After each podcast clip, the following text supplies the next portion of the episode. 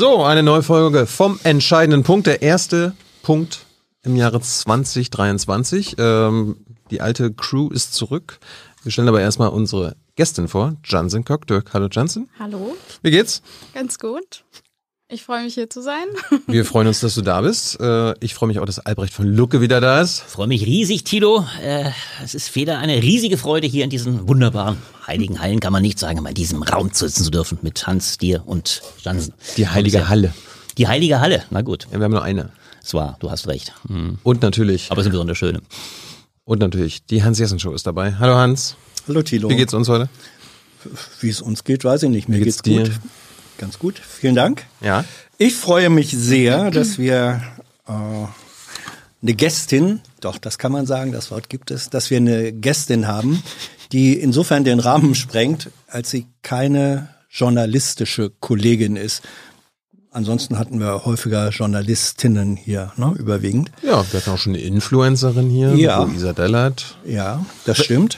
Was bist du, Jansen? Ich bin ein Mensch. nee, ähm, Sozialarbeiterin. Ähm, ja, Sozialarbeiterin, würde ich sagen, in erster Linie. Wie, was heißt das? Ich äh, arbeite in der sozialen Arbeit, ich habe soziale Arbeit studiert und ähm, habe den Auftrag quasi beruflich, Menschen wieder ins System zu inkludieren. Wie läuft das so? Ähm, es kommt auf die, ähm, auf den Bereich an, also in welchem Bereich man tätig ist. Je nach, also es gibt die Schulsozialarbeit, es gibt die ambulante Jugendhilfe, es gibt die Obdachlosenhilfe und je nachdem ist es natürlich unterschiedlich, wie der Bedarf ist. Und äh, du hast ein Buch geschrieben, das Genau, am 31. März rauskommen wird. Heißt Autorin bin ich auch, ja. Ja, das, hat, das haben Autorinnen jetzt, so ja. an sich, ne, dass sie das Buch schreiben. Äh, das heißt Unsozialstaat Deutschland. Mhm. Warum hast du es so genannt? Weil ich ähm, aufgrund meiner Erfahrung im, im Beruf ähm, glaube, dass Deutschland kein Sozialstaat ist. Weil Deutschland die Menschen hängen lässt. Und darüber werden wir jetzt unter anderem reden. Wir reden natürlich auch über ähm, die Regierungsbilanz seit Start der Ampel, würde ich sagen. Das hat sich zumindest Albrecht gewünscht, ich auch. Hans sowieso. Und ähm, du hast uns netterweise das Buch äh, schon zur Verfügung gestellt. Ich weiß, er kommt erst Ende März raus. Also alle, die jetzt zugucken, haben es noch nicht gelesen. Aber Hans hat's gelesen. Albrecht hat's gelesen. Albrecht, Leserempfehlung? Ja, äh, unbedingt zu empfehlen, vor allem weil ich sagen würde, das ist in der Eindringlichkeit wie ein Mensch, der direkt betroffen ist äh, von dem Schicksal derer, die ähm, du tagtäglich erlebst. Äh, vor allem auch, du beschreibst ja sehr viel aus deiner Zeit, als du, ich glaube, es war eine Notunterkunft sogar, ne? gerade für Obdachlose sehr stark, also ein, ein Impetus, der sehr deutlich macht, wie sehr das Thema äh, vor allem ja, äh, nicht nur Ungleichheit, das ist ja viel mehr noch wirklich existenzieller Not. Menschen, die eigentlich haltlos sind, die also kaum einen Platz haben, gerade Obdachlose. Das holst du wieder sehr in eine Debatte, äh, wo es meines Erachtens hingehört und eigentlich viel zu wenig vorkommt. Über die anderen Fragen, äh, die auch angerissen sind, werden wir ja gleich noch mehr diskutieren, weil das finde ich das Spannende. Eigentlich ist dieses Buch zwei Dinge in einem. Das ist schon, du hast es ein bisschen fast zu klein gemacht. Du bist ja nicht nur in dem Buch als Sozialarbeiterin quasi äh, stark und das ist die eine ungemein beeindruckende Seite. Übrigens auch, muss, wenn ich das so sagen darf, ja auch deine persönliche, was mir wirklich sehr äh, angerührt, deine persönliche Stärke. Ich habe dich das erste Mal, wie wahrscheinlich manch einer, bei Lanz gesehen, bei Markus Lanz. Äh, das war ein krachender Auftritt, wenn ich so sagen darf, vor mittlerweile fast anderthalb Jahren. Äh, übrigens mit einer Kritik, die meiner nicht ganz unähnlich war, am Sondierungspapier. Äh, damals die grüne Emphase, wir können wir uns alle erinnern, wir fallen uns als grün-liberale, grün-gelbe in die Arme. Und dann hast du einen harten Aufschlag bei Lanz gehabt, äh, der allerdings, und das würde ich sagen, auch äh, in dem Buch ein Stück weit vorkommt, darüber lässt sich sicherlich streiten, würde ich anders sehen, wo du eigentlich eine Fundamentalkritikerin unseres politischen Systems, wenn man es mal hart formuliert, aber auch der Grünen bist, Sozialstaat sind wir nicht, das sind alles Riesenthemen. Hoffe, dass wir über die auch im Kontext der globalen Kriegskrise und der äh, globalen Umweltkrise das alles heute vielleicht mit besprechen. Dann haben wir irgendwie vieles äh, aus dem Buch, was ich ja leider auch noch nur anlesen oder beziehungsweise ich hab's, hab's gelesen, Tilo hat's gesagt, aber das diskutieren wir nicht. Aber man kann, glaube ich, dich ein Bild von dir verschaffen, auch weil du schon sehr vieles Kluges gesagt hast. Hast du was gelernt in Johnsons Buch? Ja, ich habe eine Menge gelernt. Ich sage ja gerade, das Interessante ist, was man wirklich lernt. Und das macht ihre Persönlichkeit aus, aber auch das Thema, ähm, wie wenig es bei uns vorkommt. Ich sage das deutlich. Also das ist auch die starke, finde ich, das ist wirklich sehr stark, wo du die Schicksale deiner Menschen, mit denen du tagtäglich arbeitest, in einer irre beeindruckenden Weise äh, darstellst, und das ist ja auch eine gewisse Ironie, du beschreibst, wie du absolut mit Herz und Seele soziale Arbeiterin bist. Das Mhm. ist ja deine, deine Mission, so kann man es fast sagen. Man schmunzelt ein bisschen, weil du, darüber müssen wir ja auch reden, aber das ist nicht so wichtig, weil du ja dann plötzlich für die Grünen auf der Landtagsliste kandidierst. Da fragt man sich, Ja. muss das sein, wenn man eigentlich solche eine Leidenschaft die Sozialarbeit? Das finde ich enorm beeindruckend. Ja, kann man sich überstreiten. War ja auch nicht nur glücklich, aber ich sage nur, das, das eine imponiert mir, also, ja, weil, weil, weil Tito es fragt, das imponiert mir sehr. Empfehle das Buch von daher une, un, uneingeschränkt, aber und das macht es so spannend, weil das andere, deine Fundamentalkritik, die ja nicht nur in dem Buch zutage tritt, sondern all deine Äußerungen. Ich habe auch deine schönen Twitter-Äußerungen natürlich. Man macht sich ja dann nochmal in der Einstellung auf seinen Gesprächspartner ein Bild. Das sind alles natürlich fundamental kritische Positionen zu unserem Staat.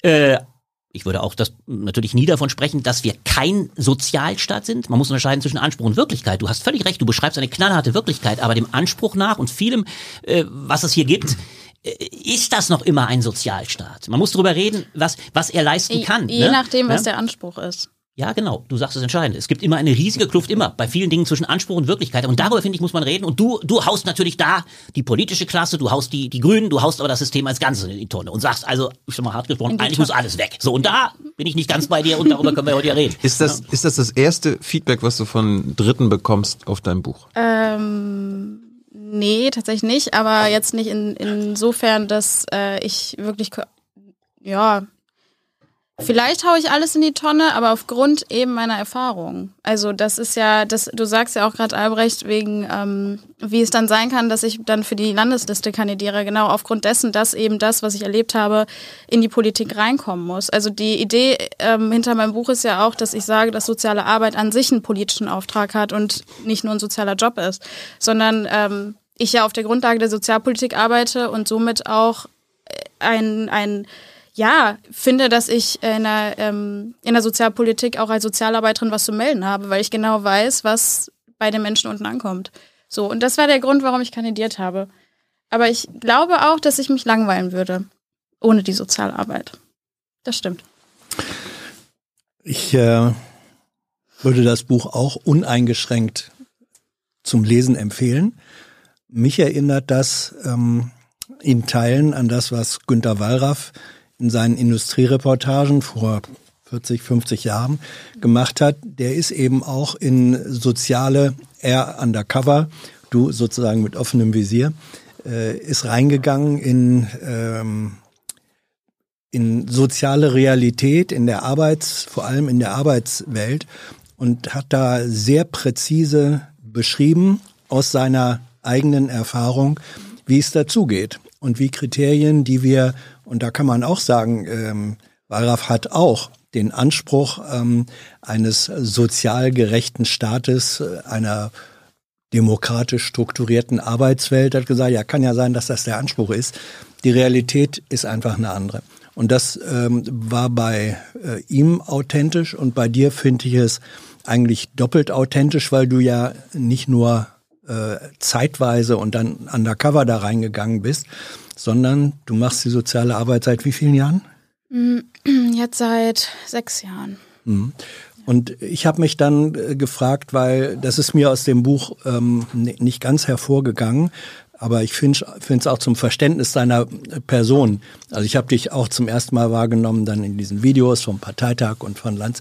Hab mir gedacht, was hat, was ist der innere Motor dieser Frau?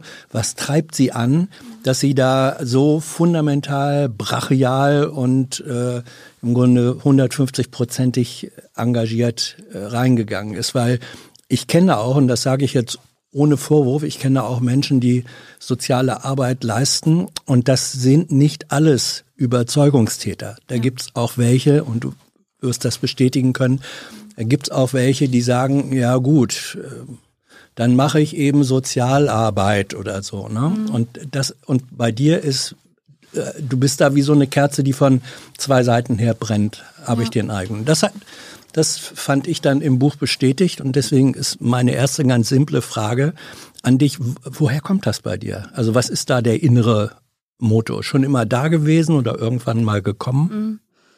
Ähm, also, dass ich die Wut in die Politik gebracht habe und bringen möchte, ist, glaube ich, einfach eben diese Erfahrung. Also ich habe ja nicht nur Menschen einfach so irgendwie mal bei Anträgen geholfen. Ich habe ja tatsächlich Suizide erlebt, bis ähm, die ich auch selber dann gefunden habe in den Notunterkünften, die Menschen oder äh, verzweifelte Menschen. Und das ist einfach was anderes, wenn die Menschen mich angucken und ich nur so weit helfen kann, dass ich sagen kann, ja, ich kann leider nichts tun, außer das, was die Sozialpolitik hergibt. Also es ist ja eine Wut, die aus dieser Arbeit irgendwann entsteht. Und das ist auch das Mitgefühl, was mich antreibt, weil ich das einfach nicht ignorieren kann.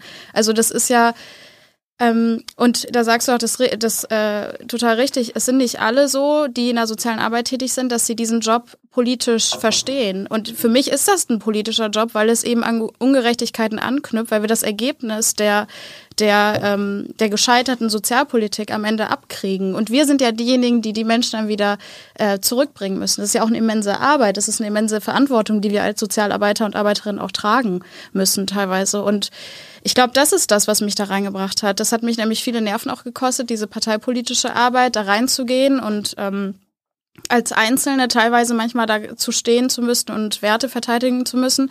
Aber ich mache das genau aufgrund dessen, dass ich diese Menschen erlebt habe. Und das ist das, was mich antreibt. Warum ich in die soziale Arbeit gekommen bin, ist vielleicht der Gedanke, dass ich ähm, für mich früh verstanden habe, dass ich nicht nur wegen des Geldes auf dieser Welt bin. So ich wollte nicht einen Job machen, wo ich einfach nur Geld verdiene. Das hat für mich keine Sinnhaftigkeit. Hey Leute, kurzer Hinweis. Wir stellen ja alles, was wir produzieren, kostenlos ins Netz. Ohne Kommerz. Wir können das nur, weil ihr unsere finanziellen Supporter seid. Das funktioniert seit Jahren und so soll es bleiben. Jeder Euro zählt, per Überweisung oder PayPal. Schaut einfach in die Podcast-Beschreibung und jetzt geht's weiter. Ich äh, will darauf hinweisen, dass ich den Chat äh, hier vor mir habe. Also ihr könnt euch immer wieder einbringen mit Fragen. Ich mach's auch gleich mal. Johnson äh, Radioactive Stardust fragt dich, warum du glaubst, dass es SozialarbeiterInnen so schwerfällt, in Erscheinung, in Erscheinung zu treten, also öffentlich und politisch aktiv zu sein. Liegt das vielleicht daran, dass sie einfach so viel zu tun haben und gar keine Zeit dafür haben? Äh, das kann ich mir schon vorstellen, auf jeden Fall. Also wir haben, wir haben natürlich viel zu tun. Das kostet mich ja auch gerade, das schreibe ich auch in meinem Buch. Also es fällt mir auch nicht äh, einfach, dann noch abends auf irgendeine politische Veranstaltung zu gehen, weil man schon sehr erschöpft ist von diesem Job. Also da ist ein Burnout in der Karriere auf jeden Fall vorprogrammiert.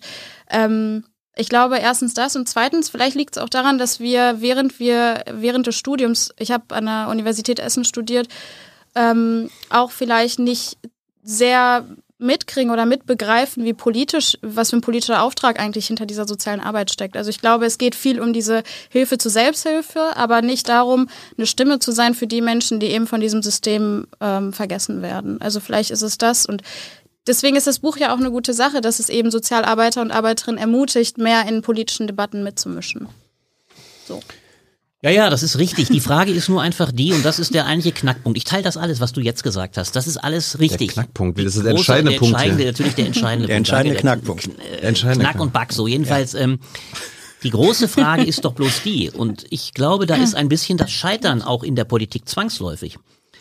Was du als, äh, und was empfindet man nach Lektüre dieses Buches ja ungemein, als deine Kompromisslosigkeit beschreibst. Übrigens ja auch biografisch grundiert. Du beschreibst ja auch, wie du früh in die Verantwortung gekommen bist. Das merkt man dir ja auch an. Also eine Reife hast, die erklärt ist, dass du deiner Mutter sehr früh beistehen musstest, die schwer krank war in, in frühem Alter.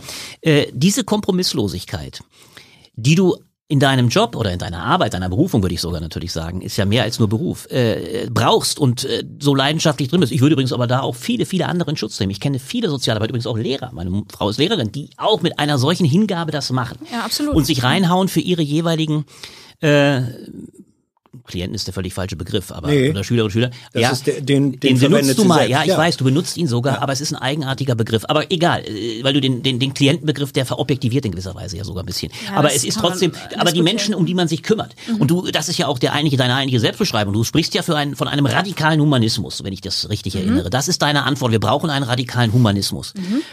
Nur, und jetzt kommt das große Problem. Diese Kompromisslosigkeit ist in einer Politik, in der es auf Kompromiss leider immer ankommt, in der auch letztlich Abwägungsfragen so entscheidend sind, ein Grundproblem. Und deswegen habe ich eben das Problem, und da wirst du ja dann selber hochpolitisch und versuchst einen anderen Weg einzuschlagen, der dann aber in einer fundamentalen Absage grundiert ist. Äh, es wird dann ein Problem, wenn du sagst, ich muss diese Mission voll und ganz in der Politik durchsetzen. Und ich muss auch dafür keinerlei Konzessionen machen. Es fängt an bei so einer Überlegung, äh, was ist die, zum Beispiel ganz konkret, was ist die Verantwortung des Staates? Was muss er für den Einzelnen leisten? Du bist eine absolute entschiedene Befürworterin eines, eines bedingungslosen Grundeinkommens. In der Landsendung sagst du, bei 1500 Euro lasse ich mit mir Da reden. ich dabei. Ja. Da wärst du dabei. Hat Brecht, hat Brecht Das ist- übrigens auch gesagt, paar Wochen später, da fand Herr Lanz es sehr interessant, weil es ein männlicher Philosoph gesagt hat. Vielleicht. Das ist ich nicht. albern, ja. Sie waren bei dir so perplex, als du, ich habe mir das Ding ja nochmal davor angesehen. Ich konnte mich an wirklich vieles, das zeigt doch, was du für einen Eindruck gemacht hast. Ich konnte mich an sehr vieles erinnern. Aber die waren so perplex, dass sie auf die 1500 Euro gar nicht eingehen konnten. So, jetzt kommt aber der, jetzt leider nicht der Knack, sondern der entscheidende Punkt. Es sind zwei Dinge, die mich, die mich da grundsätzlich fragen lassen. Ich finde eins grundproblematisch. Du bist in deiner generellen Anfrage an den Staat in Gänze, aber damit auch an die Grünen, denen du ja vorwirfst, dass sie fundamental wirfst, sie haben alle ihre Werte verraten. Da sollten wir auch über die anderen Felder vielleicht nochmal reden, wie du das da siehst. Du bist bei Lützerath genauso entschieden, alles ein großer, ein großes Versagen der Grünen, ihre Werte verraten und so weiter. Sehe ich in weiten Teilen völlig anders. Aber bei der anderen Sache ist doch die erste Frage, die man sich stellen müsste, vielleicht stellen müsste oder sollte. Und das soll, ist wäre doch eine Frage auch an dich. Wo sind die Antworten zu geben? Ist es alleine zum Beispiel die Geldfrage? Ist, du gibst zum Beispiel für mein Verständnis gar keine Frage auf die, auf die, oder beschäftigst dich nicht mit der Frage, gibt es da nicht gesellschaftliche Probleme, die so fundamentaler Art sind, dass wir uns auch um die, noch stärker um die gesellschaftlichen Zusammenhänge kümmern müssen? Ja, also, ja. Ja. woran liegt es zum Beispiel? Du, bei dir ist es, hat man den Eindruck manchmal, gib das Geld rein, dann wird Nee, es, nee, nee. naja, es sieht aber oft so aus. Lass sie antworten Ja, jetzt. ja, sofort. Ich bin ja sofort am Ende. Die Frage, die Frage. Kommt zum Punkt. Ich, ja, ist richtig. Die Frage letztlich, wie schaffe ich eine Grundlage, um auch Eigenverantwortung zu bewerkstelligen? Bei dir ist es, letzter Satz, deswegen wirklich an dem Punkt, ist es eine völlig, wie ich finde, sehr nostalgische Vorstellung. Gibst du den Leuten das Geld, das schreibst du ja auch alles unumwunden oder sagst es auch in den Sendungen, dann sind sie zu den allergrößten Dingen in der Lage. Sie werden sich frei, autonom, das war der Streit mit Lanz, ja, das schreibst du und das sagst du ja auch. Sie werden immer zum Besten, sie werden sich dann betätigen und wenn man sie nur, auch das ist auch ein schönes Bild, wenn man sie auch nur befähigt, ein glückliches Leben zu führen, dann werden sie alles in ihren Kräften zur Kreativität bringen. Darf, ich, kann- an, ja. darf ich antworten? Ja, nur zu. Sonst verliere ich den Faden. Das Ja, ja, nur zu. mehr, Ja, ja, ist ja antworte. Also, mh, ich glaube, es geht ja nicht um das Geld, es geht um die Sicherheit. Mir geht es ja um die Sicherheit der Menschen, dass sie, dass sie keine Angst haben vor der Zukunft. Es geht mir um eine, um eine angstfreie Lebensweise. Und meine Haltung ist ja nicht, dass ich sage, gib den Leuten das Geld und alles ist egal. Und du sagst ja zum Beispiel auch, ja, die Gesellschaft hat ja auch einen Auftrag. Ich, ich wälze es ja nicht nur dem Staat äh, auf, aber wenn der Staat ein Grundkonstrukt, also die Basis einfach nicht stimmt und die Ungleichheit weiterhin wächst, dann wird die Gesellschaft auch unzufrieden sein. Also das geht ja nur beides Hand in Hand. Eine Gesellschaft wird sich auch verändern, wenn der Staat dafür sorgt, dass wir nicht in ungleichen, prekären Verhältnissen leben. Das ist der Grundgedanke, Albrecht. Verstehst ja, du, was ich, ich meine? verstehe das sehr wohl. Nur die Frage ist jetzt eine zweite. Dein Menschenbild ist grundfundamental positiv. Mhm. So. Das teilen nicht alle und ich glaube auch nicht alle ohne Grund. Ich glaube Weil nicht, Verbitterung so, herrscht ein bisschen Nicht nur, auch. weil Verbitterung herrscht, weil, sondern das Grundproblem eines Sozialstaats auch darin besteht.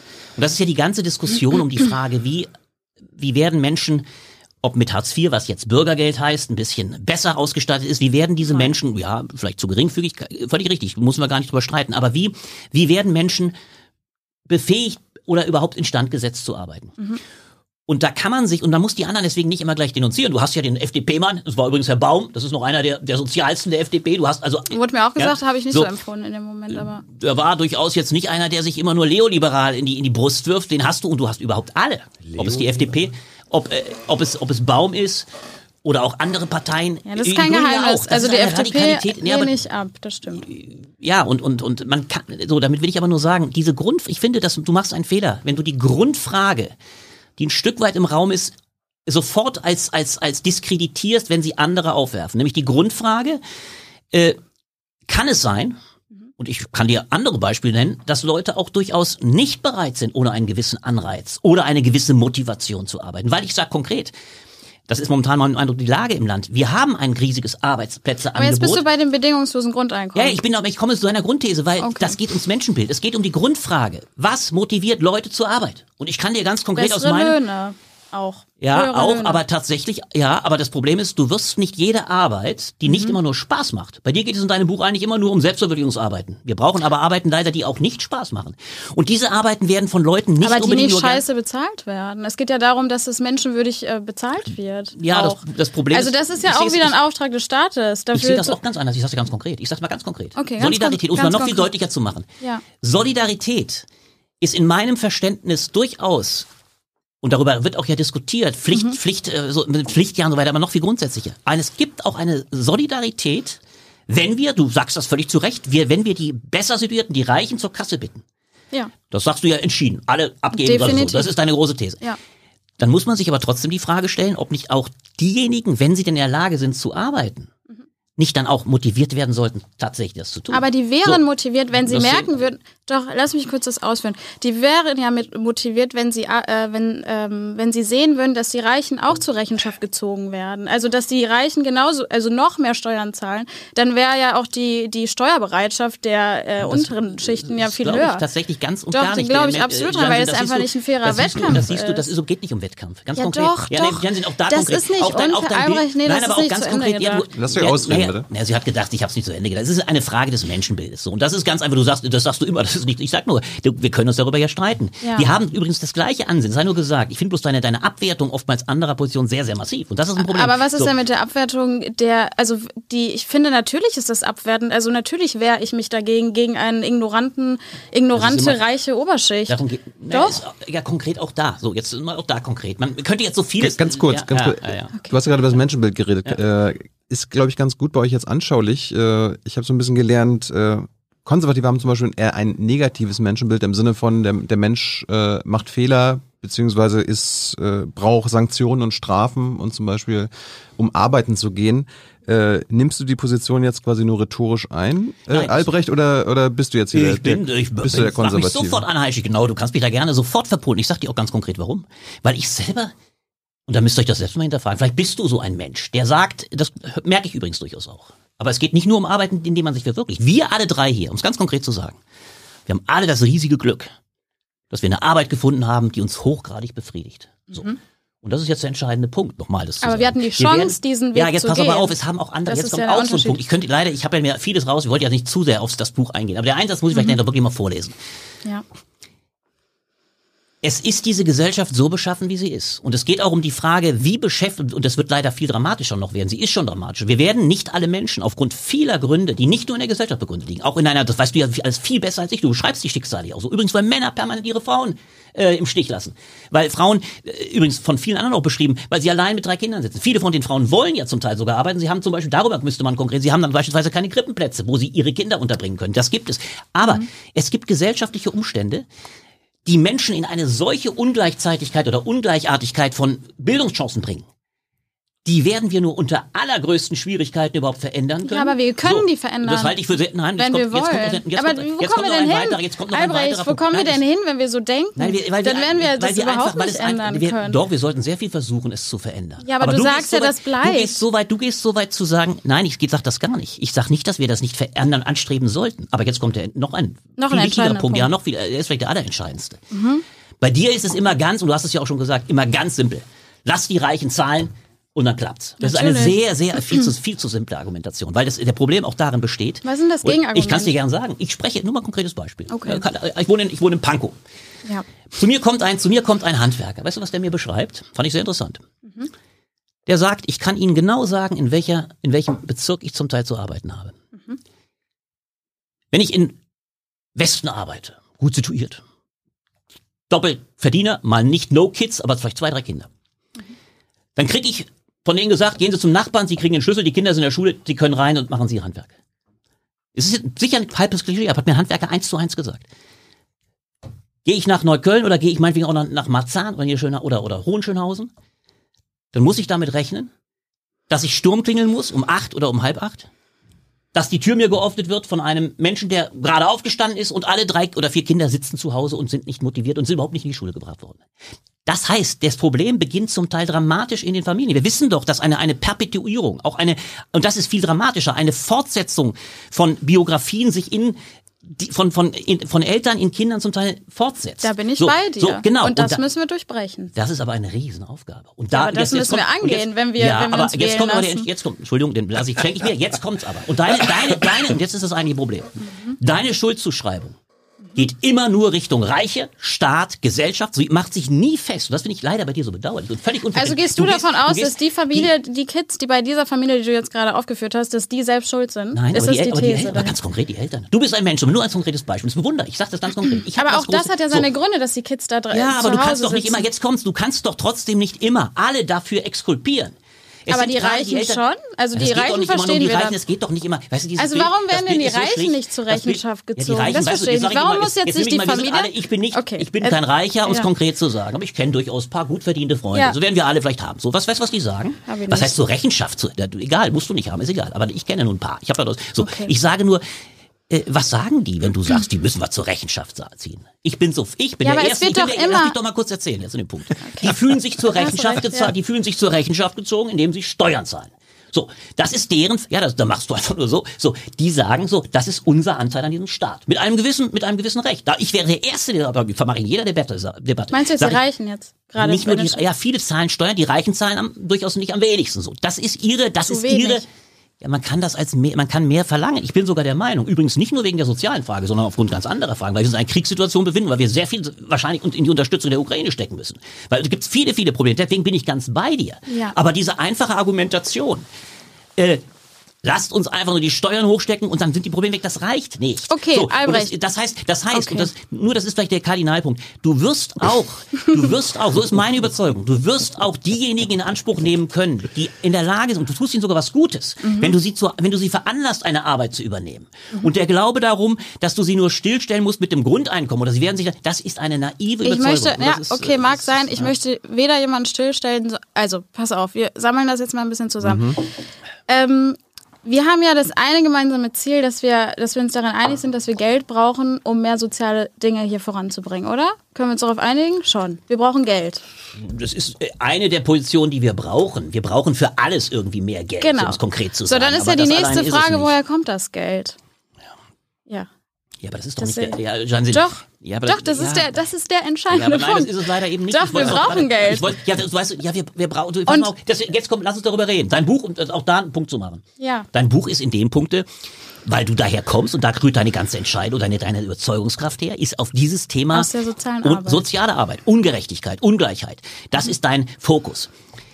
Wir werden aber in den nächsten Jahren, wir können über viele der Punkte, darüber sollten wir reden, wenn wir auch die größeren Ebenen anschlagen. Wir werden derartige Verteilungsprobleme bekommen. Und ich bin der Letzte, der nicht sagen würde, die, die, das sage ich übrigens seit Jahren, dass die besser situierten stärker herangezogen werden müssen, aber nicht nur, weil es den Sozialstaat gibt sondern ganz konkret, weil wir ungeheure Probleme haben. Wir haben Probleme der Integration. Wir werden über Migration reden müssen. Wir werden auch da Härten erleben, die uns doch gar nicht, wirst du wahrscheinlich fundamental dagegen sein und sagen, nehmt zu den Reichen und wir können alle aufnehmen. Das wird alles ein Riesenproblem. Wir werden die Frage diskutieren müssen, wie kommen wir aus der Klimakrise, weil das auch natürlich äh, zunehmend Investitionen erfordert, weil wir Schäden haben. Und wir haben ein riesiges Problem mit dem Krieg.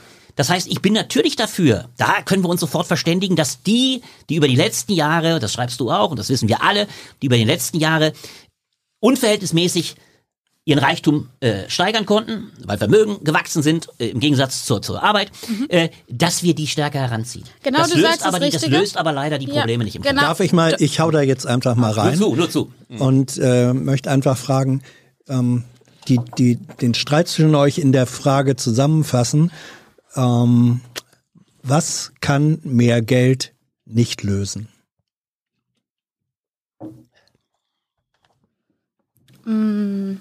Gesellschaftliche Haltung, wie beispielsweise wegzugucken, Ignoranz, Zwischenmenschliches. Strukturelle Probleme, systematische Probleme. Ja, ne, ich frage jetzt, Ja. äh, ich, ich frage jetzt äh, Jansen Ich dachte, und zwar, mich auch gefragt. Nee, äh, das war jetzt bezogen, böse. Ja, nee, war jetzt bezogen auf äh, auf Jansen, ähm, weil du, äh, du du beschreibst sowohl da, wo du öffentlich auftrittst, in deinem Buch und auch sonst, äh, aus deiner Erfahrung heraus sagst du, ähm, es gibt äh, Menschen, jetzt nicht falsch verstehen, aber deine Klienten ähm, sind wesentlich geschildert äh, in der Rolle von, sagen wir, Opfern der Verhältnisse. Ich will den Opferbegriff nicht diskreditieren, aber mir kommt es so vor, dass du sagst, du schreibst das und sagst das mehrfach eben auch, es hat ja alles seine Gründe. Und ähm, Albrecht hatte gesagt, ja, manche dieser Gründe, auch dann innerfamiliär, sind sozusagen dann auch eine Art Erbe, das dann als Natürlich. soziales Erbe Ja. in Generationen weitergegeben wird. So, und meine Frage darauf bezogen ist, wenn man jetzt sagt, okay, es gibt mehr Geld für schulische Sozialarbeit, soziale Arbeit, mehr Geld für Familienbetreuung, mehr Geld für äh, Unterkünfte und Betreuung, also all deine Arbeitsfelder. Was könnte oder gibt, ist mit dem mehr Geld dann sozusagen die soziale gleiche Gesellschaft garantiert? Oder gibt es etwas, wo auch du sagen würdest, da kommt es eben dann doch drauf an, auf eine Motivation, auf eine Bereitschaft derer, die jetzt hier meine Klienten sind? Definitiv. Also es ist ja, ich sage ja auch nicht, das Geld löst ja auch nicht alles. Das ist, wäre ja auch eine Utopie, so d- davon auszugehen, weil ich ja die Menschen eben kenne. Aber Fakt ist, dass die Zustände, und das beschreibe ich auch in meinem Buch, dass sie einen langen Weg haben, dass Menschen in solche Zustände geraten. Und eben auch aufgrund dessen, dass ihnen das Geld vielleicht fehlt und dass sie von vornherein vielleicht ähm, in, in bildungsniedrige Familien zum Beispiel hineingeboren wurden und so weiter.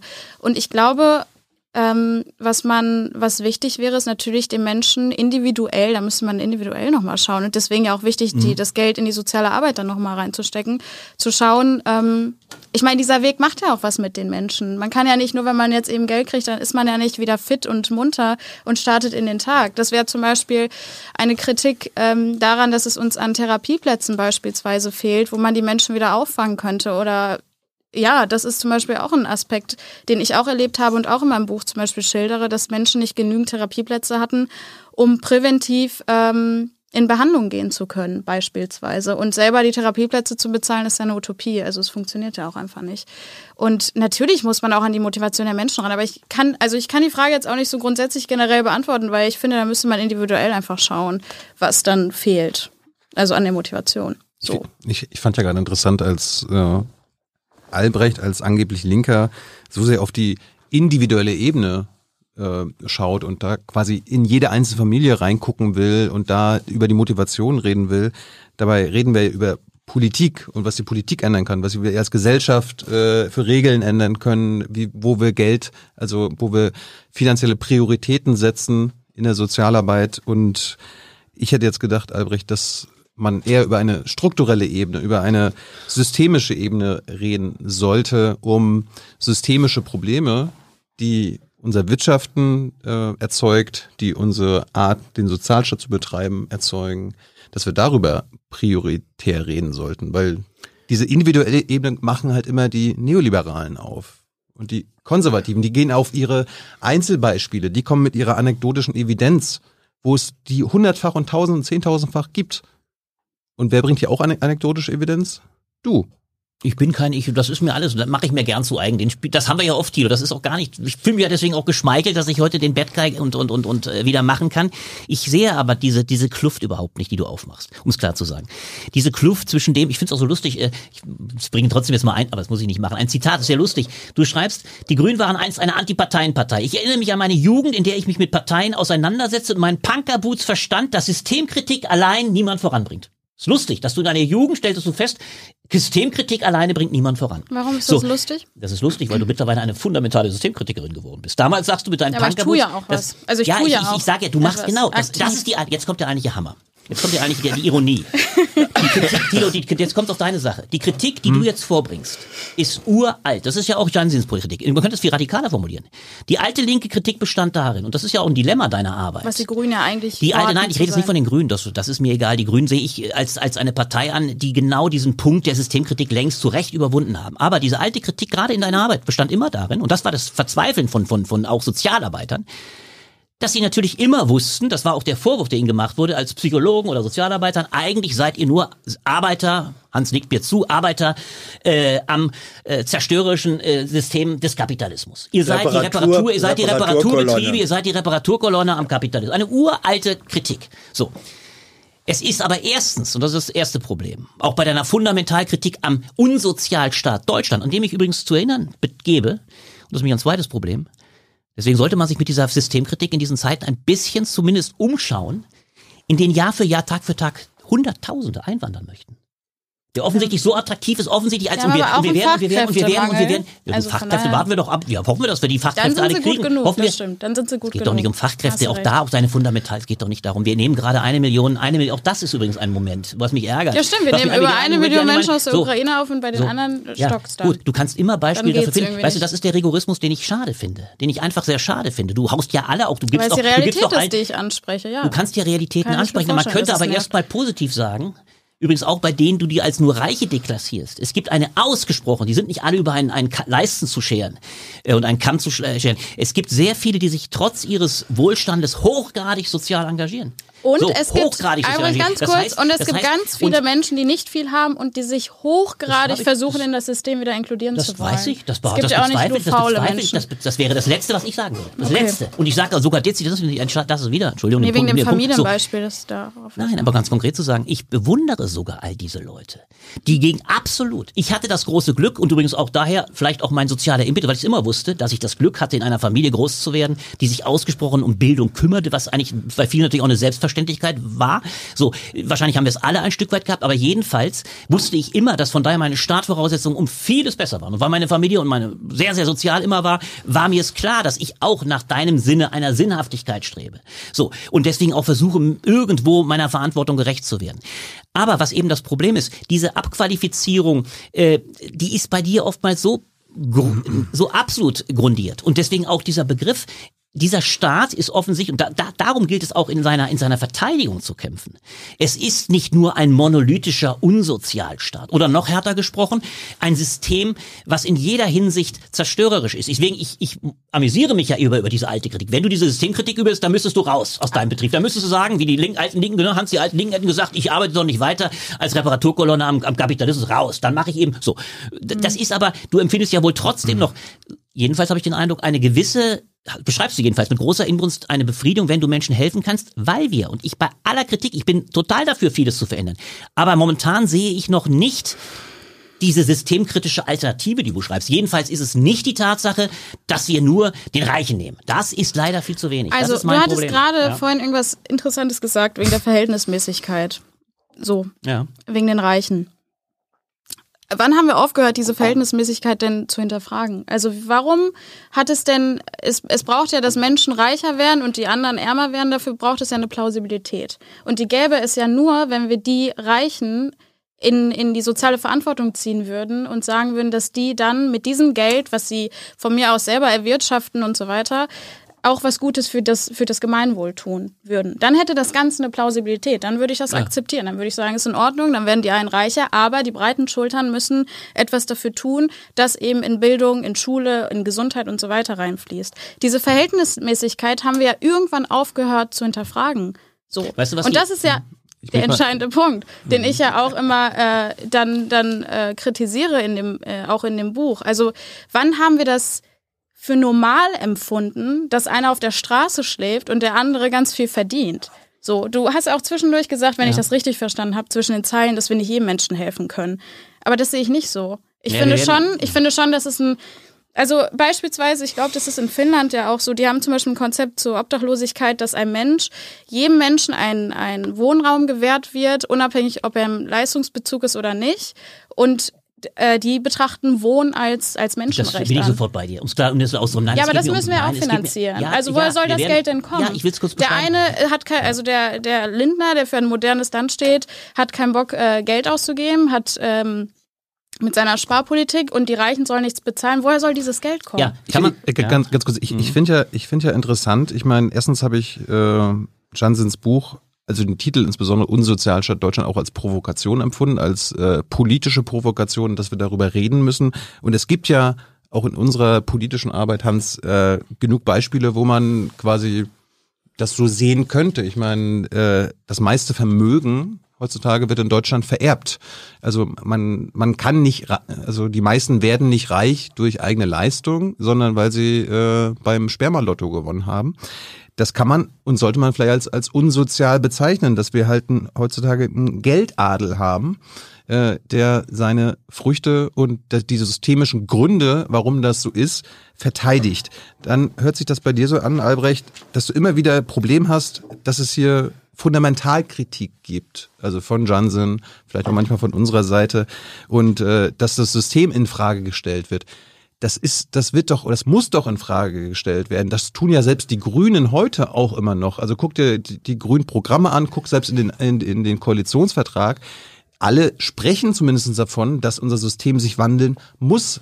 Und der oberste Grund ist ja jetzt nicht auf, aus, Sozi aus sozialen Gründen, sondern weil der Klimawandel uns dazu zwingen wird, äh, entweder weil das System in sich implodieren wird und wir was Neues finden müssen, oder wir schaffen es äh, kurz vorher quasi noch ähm, die Bruchlandung zu verhindern, wie Hans das mal beschrieben hat äh, im Gespräch mit Ulrika Herrmann. Also wir wissen, dass der Treibstoff für das Flugzeug Kapitalismus ähm, ausgeht und wir können jetzt haben jetzt nur die, die, die Wahl, entweder irgendwie eine halbwegs sichere Landung hinzubekommen oder äh, wir, Ja. wir, wir, wir stürzen ab. Und dabei ist doch eigentlich der Impetus von Johnson, dass wir halt nicht nur bei einem System Change, der so oder so kommen wird und den, den wir brauchen, dass wir auch das Soziale, darüber- das Soziale mit einbinden. Habe ich dich da, Na, darüber hab, redet hab, sie- ja, nee, aber habe ich okay. dich da richtig versta- verstanden. Johnson? Ja, hast du. Ja, aber darüber muss man konkret sagen, darüber spricht das Buch nicht. Und das Problem ist eigentlich, oder sprichst du ja jetzt, wir müssen darüber reden. Da können wir ja darüber reden. Du haust nur den Grünen einen in die Flasche, äh, die Klappe und sagst, Lützerath ist also, das ist ungeheuerlich.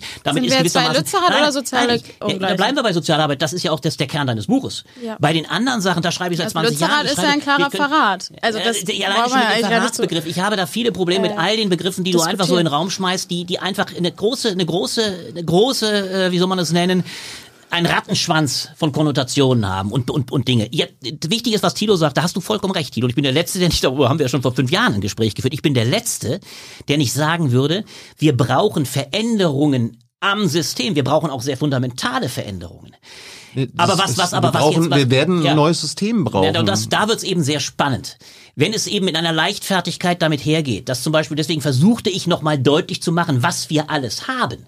Wenn ich nur mal gucke, und da, da ist dein Buch auch am Rande, oder bist deine Argumentation am Rande dessen, was eine populistische Seite oft bringt, die alles in die Tonne haut. Also ganz konkret, was wir gegenwärtig hören, ob es äh, Frau Frau Frau, äh, ob es ein so Aufruf zum Widerstand ist oder jetzt der Aufstandsbegriff mit Blick auf, wir sollten ja auch noch über das Bilanzierungsthema Aufstand von Frau Wagenknecht und und und und und und äh, Frau Schwarzer mit Blick auf auf äh, ein Jahr Krieg. Wir haben gegenwärtig eine Debatte, bei der in ungemeiner Leichtfertigkeit für mein Verständnis die Habenseite, die dieser Staat hat und die es zu verteidigen gilt, ein Rechtsstaat, eben auch Teile eines meinetwegen nicht hinreichenden Sozialstaats, eines Staats, der unter vielen Staaten, die offensichtlich, und eine, eine Demokratie, die unter vielen äh, Staaten offensichtlich ein Leuchtturm ist. Deswegen wollen die Leute zum Teil Ganz so. kurz. Da haust du das, ich will das letzte gleich zu Ende. Da haust du mit einer Brachialität, indem du zum Beispiel auch ganz pauschal die Kritik am Parlament, also an den Parteien übst. Eigentlich sind alle Parteien nur noch Aufstiegswege für Karrieristen und Leute, die ihren Weg machen. Das ist Albrecht. ein, ein Bild, was, was ich, na, ich sag, das finde ich hochproblematisch, weil es letztlich eine Fundamentalkritik kommt, bedient, die nicht von links kommt. Die kommt eher von rechts. Aber- aber- das finde ich ein Oh, Problem. das, das finde ich, das ist jetzt, also sag, okay, warte, da gehe ich gleich drauf ein. Du hast ja was sehr Wichtiges gesagt mit der Demokratie. Dir ist schon bewusst, dass die Demokratie in Gefahr ist, wenn wir eine soziale Ungleichheit haben. Das ist dir bewusst. Ja, die ist, ja, natürlich ist die auch dadurch in Ja. Gefahr. Und ich, da könnte man auch, ich will dir übrigens noch. Also wenn wir unsere Werte behalten wollen, wenn wir unsere Demokratie behalten wollen, dann müssen wir auch was gegen soziale Ungleichheit tun. Naja, das ja, wir- ja, das ist so, das, es ist vor allem ein Punkt wie wichtig, das ist ganz wichtig, was du sagst, und da gebe ich dir vollkommen recht, so mal zu sagen. Der Grundgedanke einer sozialen, eines sozialen Ausgleichs, auch gerade mit John Rawls, der Grund, wenn man den großen Gerechtigkeitstheoretiker Ja. nimmt, ja, der ist ja nicht unerheblich, du. du du- Ja, aber der du, ist auch sagt? nicht Weißt du, immer was zu Ende sagt? Der- der- gedacht. der- ja, muss ich ehrlich sagen, das aber kann man ja auch immer so. gibt dir doch doch Ja, aber John. Rawls ist auch so ein bisschen, man kann sich den so zurechtlegen, wie man Nein, ich will möchte. dir doch gerade zu deinen Gunsten zurechtlegen, weil John Rawls sagt, dass wir eigentlich, letzt- das ist das Grundprinzip von ihm, die Verteilung muss immer so aussehen, dass die Schwächsten am meisten davon profitieren, wenn eine Gesellschaft Gewinne macht. Und das ist tatsächlich in den letzten 30 Jahren sicherlich so aus dem Lot geraten, dass du mit deinen Gerechtigkeitsforderungen in vielen Punkten recht hast. Das Cool, ich- dann sind wir uns ist- ja einig. Danke, das hast du jetzt gesehen. Ja, deswegen habe ich Rawls eingebracht. Ja nur, gut. nur trotz alledem, äh, eine Demokratie kann mit gewissen Ungleichheitsformen leben. Das ist, ist denkbar. Das heißt, die, diese, diese These, äh, es ist sogar noch anders dramatischer. Man, man muss sich fragen. Aber nicht mit extremer Ungleichheit. Nein, das- also, also ich meine, wir, wir, hatten hier, wir, wir hatten hier selbst neoklassische äh, Ökonominnen mittlerweile zu Gast, die, die ja, sagen, wir haben doch immer eine, wir haben doch immer eine Ungerechtigkeit. Ja, und das, Ungleichheit das, aber, das ich das, Ich ist, sage das, ja ist, das ist schon wieder ja, eine das konservative Position, die du einst, weil Konservative sagen, Ungleichheit gab es schon immer. Das, Ja, aber- äh, das wird sich auch nie ändern. Ja, dann sag ich's noch mal und, anders. äh, und darum Äh, damit hast du ja, Ja, im, im Grundsätzlichen wahrscheinlich recht, aber das, äh, warum, warum ist das denn so? Und Ja, aber du, ich, will, vielleicht- nur, ich will vielleicht- nur das Bedingungs... Jansin haut einfach raus, sie sagt einfach... Albrecht, bitte, Ja, bitte halte ja, dich mal an die, an die Regeln. Wir lassen uns gegenseitig, Ja, das ist ja richtig. wir lassen uns gegenseitig ausreden. Und du hast bisher 80 Prozent der Redezeit gehabt. Also, äh, war nicht gar nicht mein Bedürfnis. Aber nur zu. Hm. ich, will, ich, ich würde mir ja wünschen, und so verstehe ich Johnson und äh, zumindest auch unsere, unsere Position hier, niemand will doch jetzt irgendwie den, das, das Gute an unserem Land, an, der, an dem Grundgesetz und äh, was, äh, was gut läuft, abschaffen. Aber es läuft eine Menge schief und es Ja. läuft eine Menge auch systemisch falsch und das hat auch äh, nicht nur beim mit dem Klimawandel zu tun oder mit dem Art, wie wir wirtschaften in unserem kapitalistischen System, sondern auch mit, äh, mit der sozialen Realität. Und darüber müssen wir doch Ja. reden können. Und äh, bei, di- bei dir, von dir kommt das immer so an, weil sie das in Frage stellt, will sie alles andere gleich auch Naja, noch mit naja, abschaffen. Vielleicht, haben- vielleicht will sie das Gute behalten und das Schlechte, was unbestreitbar schlecht läuft und was Gründe hat, systemische, strukturelle Gründe, über die sollten wir reden. Also ich sage konkret zu machen. Danke. Äh, ganz konkret, ja, ja, gut, das sollen wir drüber reden, gar keine Frage. Bloß der Witz ist einfach der. Die Pund, ich bringe ja die, deswegen ist ja auch so spannend mit ihr zu diskutieren. Ich bringe die Position ja nicht in der Fundamentalität, die erfinde ich mir ja nicht. Die sprichst du ja selber auf. Also wenn ich deine Auftritte beispielsweise bei der, äh, bei den Grünen mir vergegenwärtige, wie auch die in dem Buch geäußerten, dann hast du eine, eine Position, die bedeutet, eigentlich sind und nicht nur die Grünen. Und das bei der CDU, bei der FDP und bei der CDU hast du es in der, in der, in der bei Balance schon gesagt, aber du sagst ganz generell, eigentlich ist dieses, dieses politische System durch reinen Karrierismus gekennzeichnet und eine Person wie ich, die ich auch alleine für die Sache stehe, die kommt da nicht durch. Das ist eine fundamentale Kritik, bei der ich dann regelrecht diese, die anderen in Schutz nehmen bemüht bin. Also die anderen, die auch durchaus zum einen ziemlich durchaus redliche Arbeit machen und die eines durchaus. Und deswegen verteidige ich dieses politische System, so konservativ du mich dafür nennen kannst, Tilo, die auch eins, ja, ja, das kannst du machen, das stört mich überhaupt nicht. Die eines aber begriffen haben. Und das ist, glaube ich, dein, dein, dein, ich habe es ja am Anfang benannt, das Kardinalproblem. Grenzenlose haben- Sie haben, Kompromissbereitschaft, das haben die begriffen, ja. Du kannst stimmt. es, du kannst es, pass auf, du kannst, jetzt kommt's, du kannst es grenzenlos nennen. Ja, ist du ja kannst, so.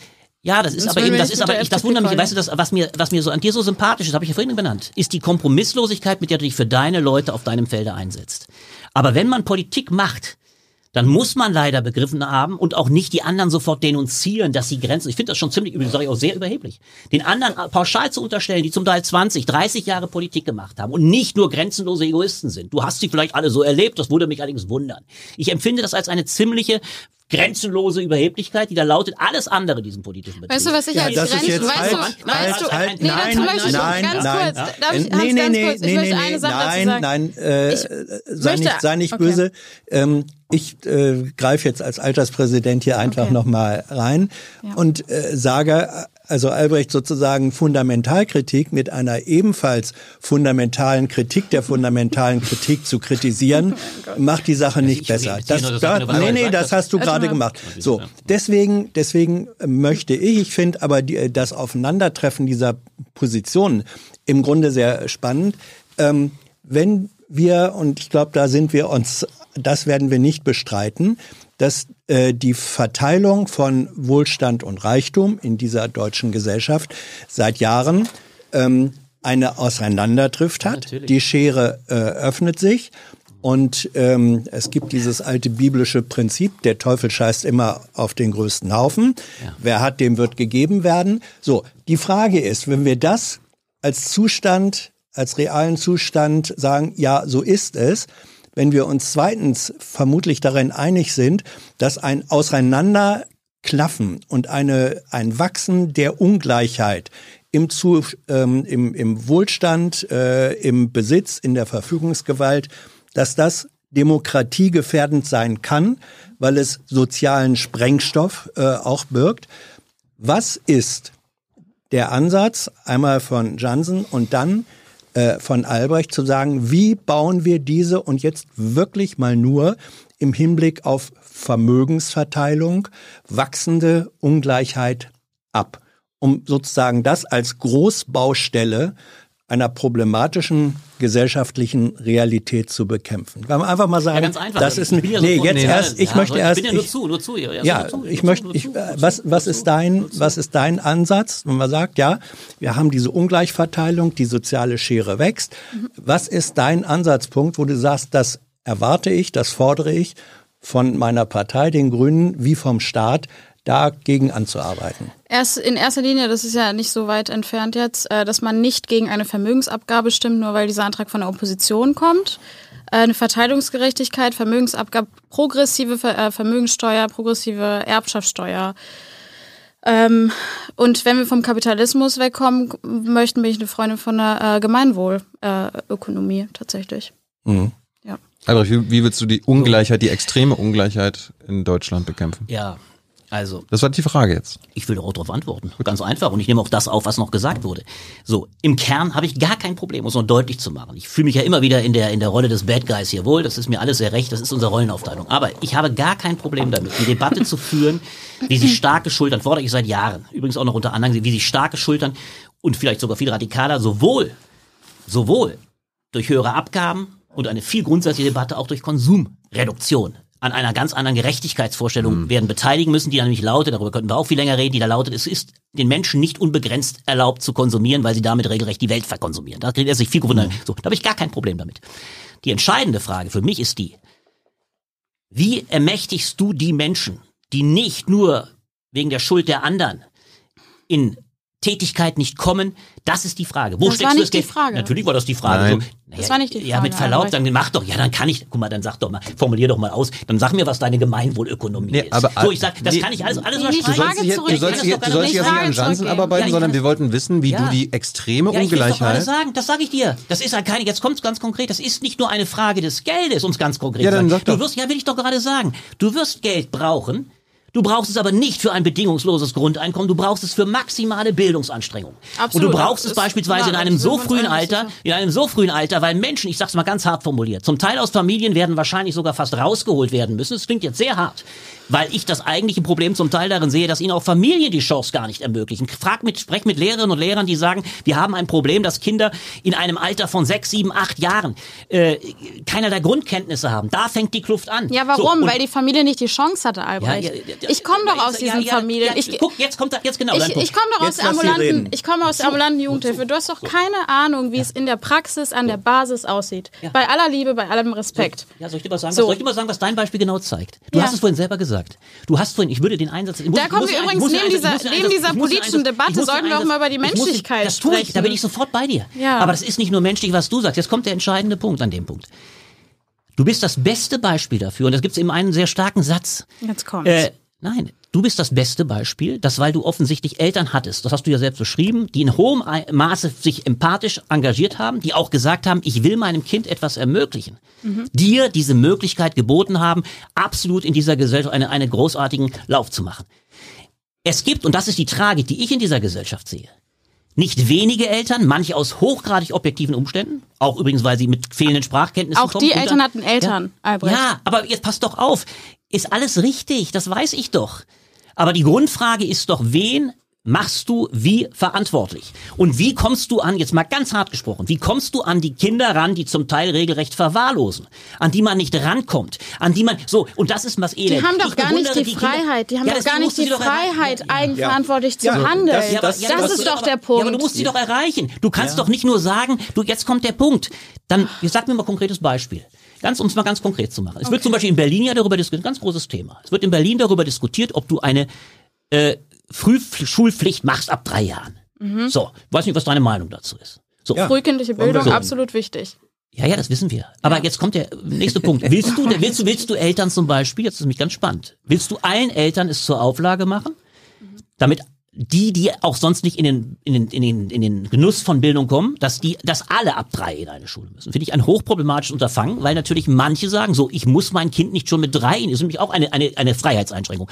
Aber es wird genau da anfangen, dass man bei den Menschen, die eben letztlich befördert werden müssen und bei denen sich nicht jedes Elternteil offensichtlich dahinter, da, dahinter klemmt. Das ist doch das Problem. Ich kann immer sagen, die Schuld auch der Eltern, die es nicht können, liegt in der Vorgängerin. Das hilft dir bloß nicht. Das heißt, du Ganz musst, kurz. du musst, ja, du musst auch diese Menschen irgendwie willens machen, dass sie das Gleiche leisten, was offensichtlich deine Eltern geleistet haben. Was Sie die gesagt haben, ich Eltern nicht möchte so. leisten ist können, ja- dann muss das die Schule leisten oder Sozialarbeit Ja, und so weiter. genau. Und dafür brauchen wir Ja, Geld. da, Frage- bin ich ja, da bin ich ja bei dir. Bloß solltest du, bloß solltest du Und genau dafür brauchen Problem- wir Geld. Ja, aber es wird, aber selbst teile ich, teile ich, aber ich möchte auch die Eigenverantwortung. Gut. Die Aber die kommt ja, immer- die kommt ja dadurch. So hat ja auch keiner die Freiheit. Es gibt Familien aus meinem Alltag, es gibt Familien, die können sich nicht mal Lernbücher leisten. Ja, das gibt es. Ja, das gibt es. Das weiß ich. Aber es gibt auch andere Familien. Das ist das Drama, weil bei denen einfach Wir sind, wir, sind jetzt, wir sind jetzt schon wieder bei der anekdotischen Evidenz und bei, anekdotische Evidenz. Und bei deiner individuellen ist Ebene, weil die Frage war ja, wie wir, die Hans aufgeworfen hat, wie wir die extreme Ungleichheit in unserem Land angehen können und sollten.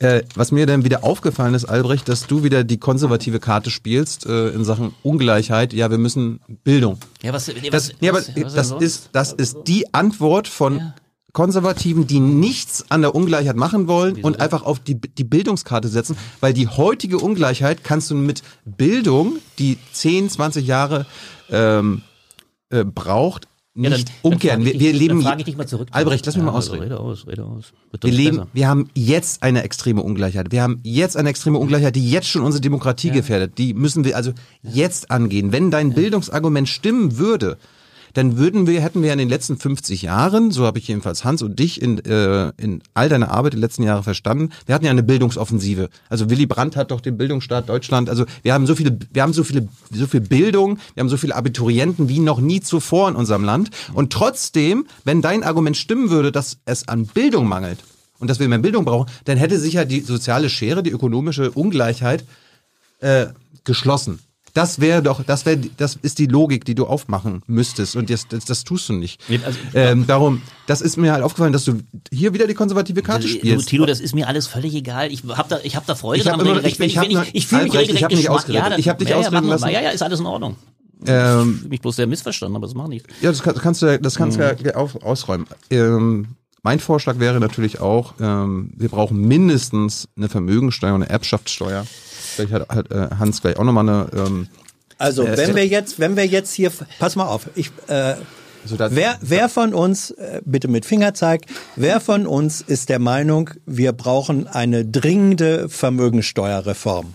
Zwei Sind Hände wir alle genau. dabei, haben wir So. gar kein Problem. Es geht doch nicht um Wer, die Frage. halt, halt, Ja, halt, ja. sind wir alle dafür. Wer von uns ist der Meinung, wir brauchen sehr dringend eine Erbschaftssteuerreform? Ganz prima, alles prima, So. kein Thema. Das heißt, ich, ich habe noch.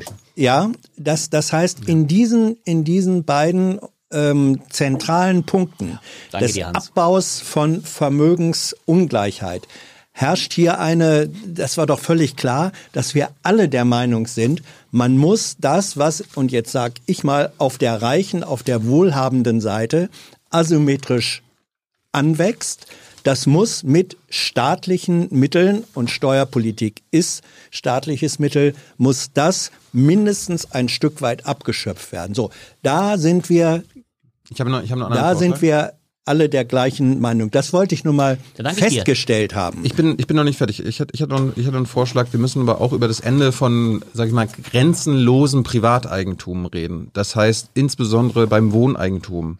ähm, Hans hat das letztens mit, mit wem war das? Äh, so schön mit der Katja Adler aufgemacht. Da war das Beispiel. Da erleben wir zwei Arten von Freiheiten, die betroffen sind. Zum einen die, der, der, die Freiheit, die absolute Freiheit an Privateigentum, also die, äh, der Besitz von Wohneigentum und die individuelle Freiheit der Mieter und Mieterinnen, die mittlerweile über 50 Prozent ihres Einkommens jeden Monat für Mieten, zumindest in Berlin, ausgeben völlig müssen. richtig. Das heißt, wir haben zwei, zwei Freiheiten kollidieren da. Ja. Und äh, wir müssen sehen, dass die eine Freiheit die andere Freiheit einschränkt. Und das, das, das heißt, wir können nicht mehr so grenzenlos weitermachen. Darum wäre jetzt ein, ein Vorschlag noch von mir, müssen wir, wenn wir jetzt mal konkret bei Wohneigentum bleiben, grenzenlosen Wohneigentum einschränken. Lass mich einen Satz mal noch. Nee, das ist, war- ist ein neues, ist ein neues, so- ja, Tilo, einen letzten Punkt, bitte, ist wirklich wichtig, weil es völlig, das bin ich sofort bei dir. Ein völlig neues Fass, aber der eine Punkt ist mir wahnsinnig, der ist mir wahnsinnig wichtig. Hans hat das Entscheidende gesagt.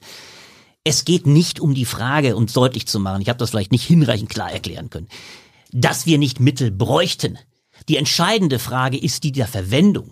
Und wenn ich sage, ich sag's dir mal ganz deutlich, kein- ich sag's ist- ganz deutlich, wenn es die Verwendung, wenn es die Verwendung, wenn es die Verwendung Argument. ja, strukturell hin und her, wenn du mir jetzt vorwirfst, ich würde dadurch konservativ werden, dass ich sage, Du bist dass es. A, ja, das kann nicht sein. Das ist, mit deinen Augen bin ich sicherlich, wer wäre da nicht konservativ? Vielleicht bin ich sogar reaktionär, das ist mir aber egal. Ja. So, ich sage damit letztens, ist alles wunderbar. Ich fühle mich deswegen, freue mich hoffentlich auch wieder, hoffentlich als gerne bald wieder hier zu sein. Ja, so, aber deswegen bin ich hier, da danke ich hier viel häufiger noch, viel häufiger noch. So, damit will ich aber sagen, was, ich sag's dir ganz ehrlich, was, wenn nicht Bildung, soll die Menschen befähigen, ein freies, autonomes Leben zu führen. Und nur das ist das, was Da hat ja eigentlich letztlich was dagegen. Du hast Aber doch genau, da- mir- du hast mir doch gerade widersprochen, du hast mich als reaktionär Dein- deshalb bezeichnet, weil ich das sage. So, Nein, nein, jetzt kommt, Dein jetzt kommt die, der Frage, Satz. die Frage, Moment, die Frage war, was, was, genau was so tun wir gegen Ungleichheit? Du bringst doch- Bildung. Ja, das ist doch der Punkt. Du wirst Menschen nicht befähigen, anders zu leben, wenn du sie nicht aus der Bildungsunmündigkeit es gibt rausholst. seit Und jetzt 50 kommt- Jahren so viele, so viel Nein, Bildung in Deutschland wie nie zuvor und seit danke, 50 Tilo. Jahren geht, die- Schere nur- Soll ich mal auseinander. sagen, ja, und jetzt kommt der Punkt, jetzt geht die Schere auseinander, genau. Nee, und seit wir 50 müssen Jahren geht die auseinander. Ja, das, ob sie seit Obwohl 50, wir so viel Bildung haben sie wie nie geht leider zuvor. in den Dein- letzten Jahren.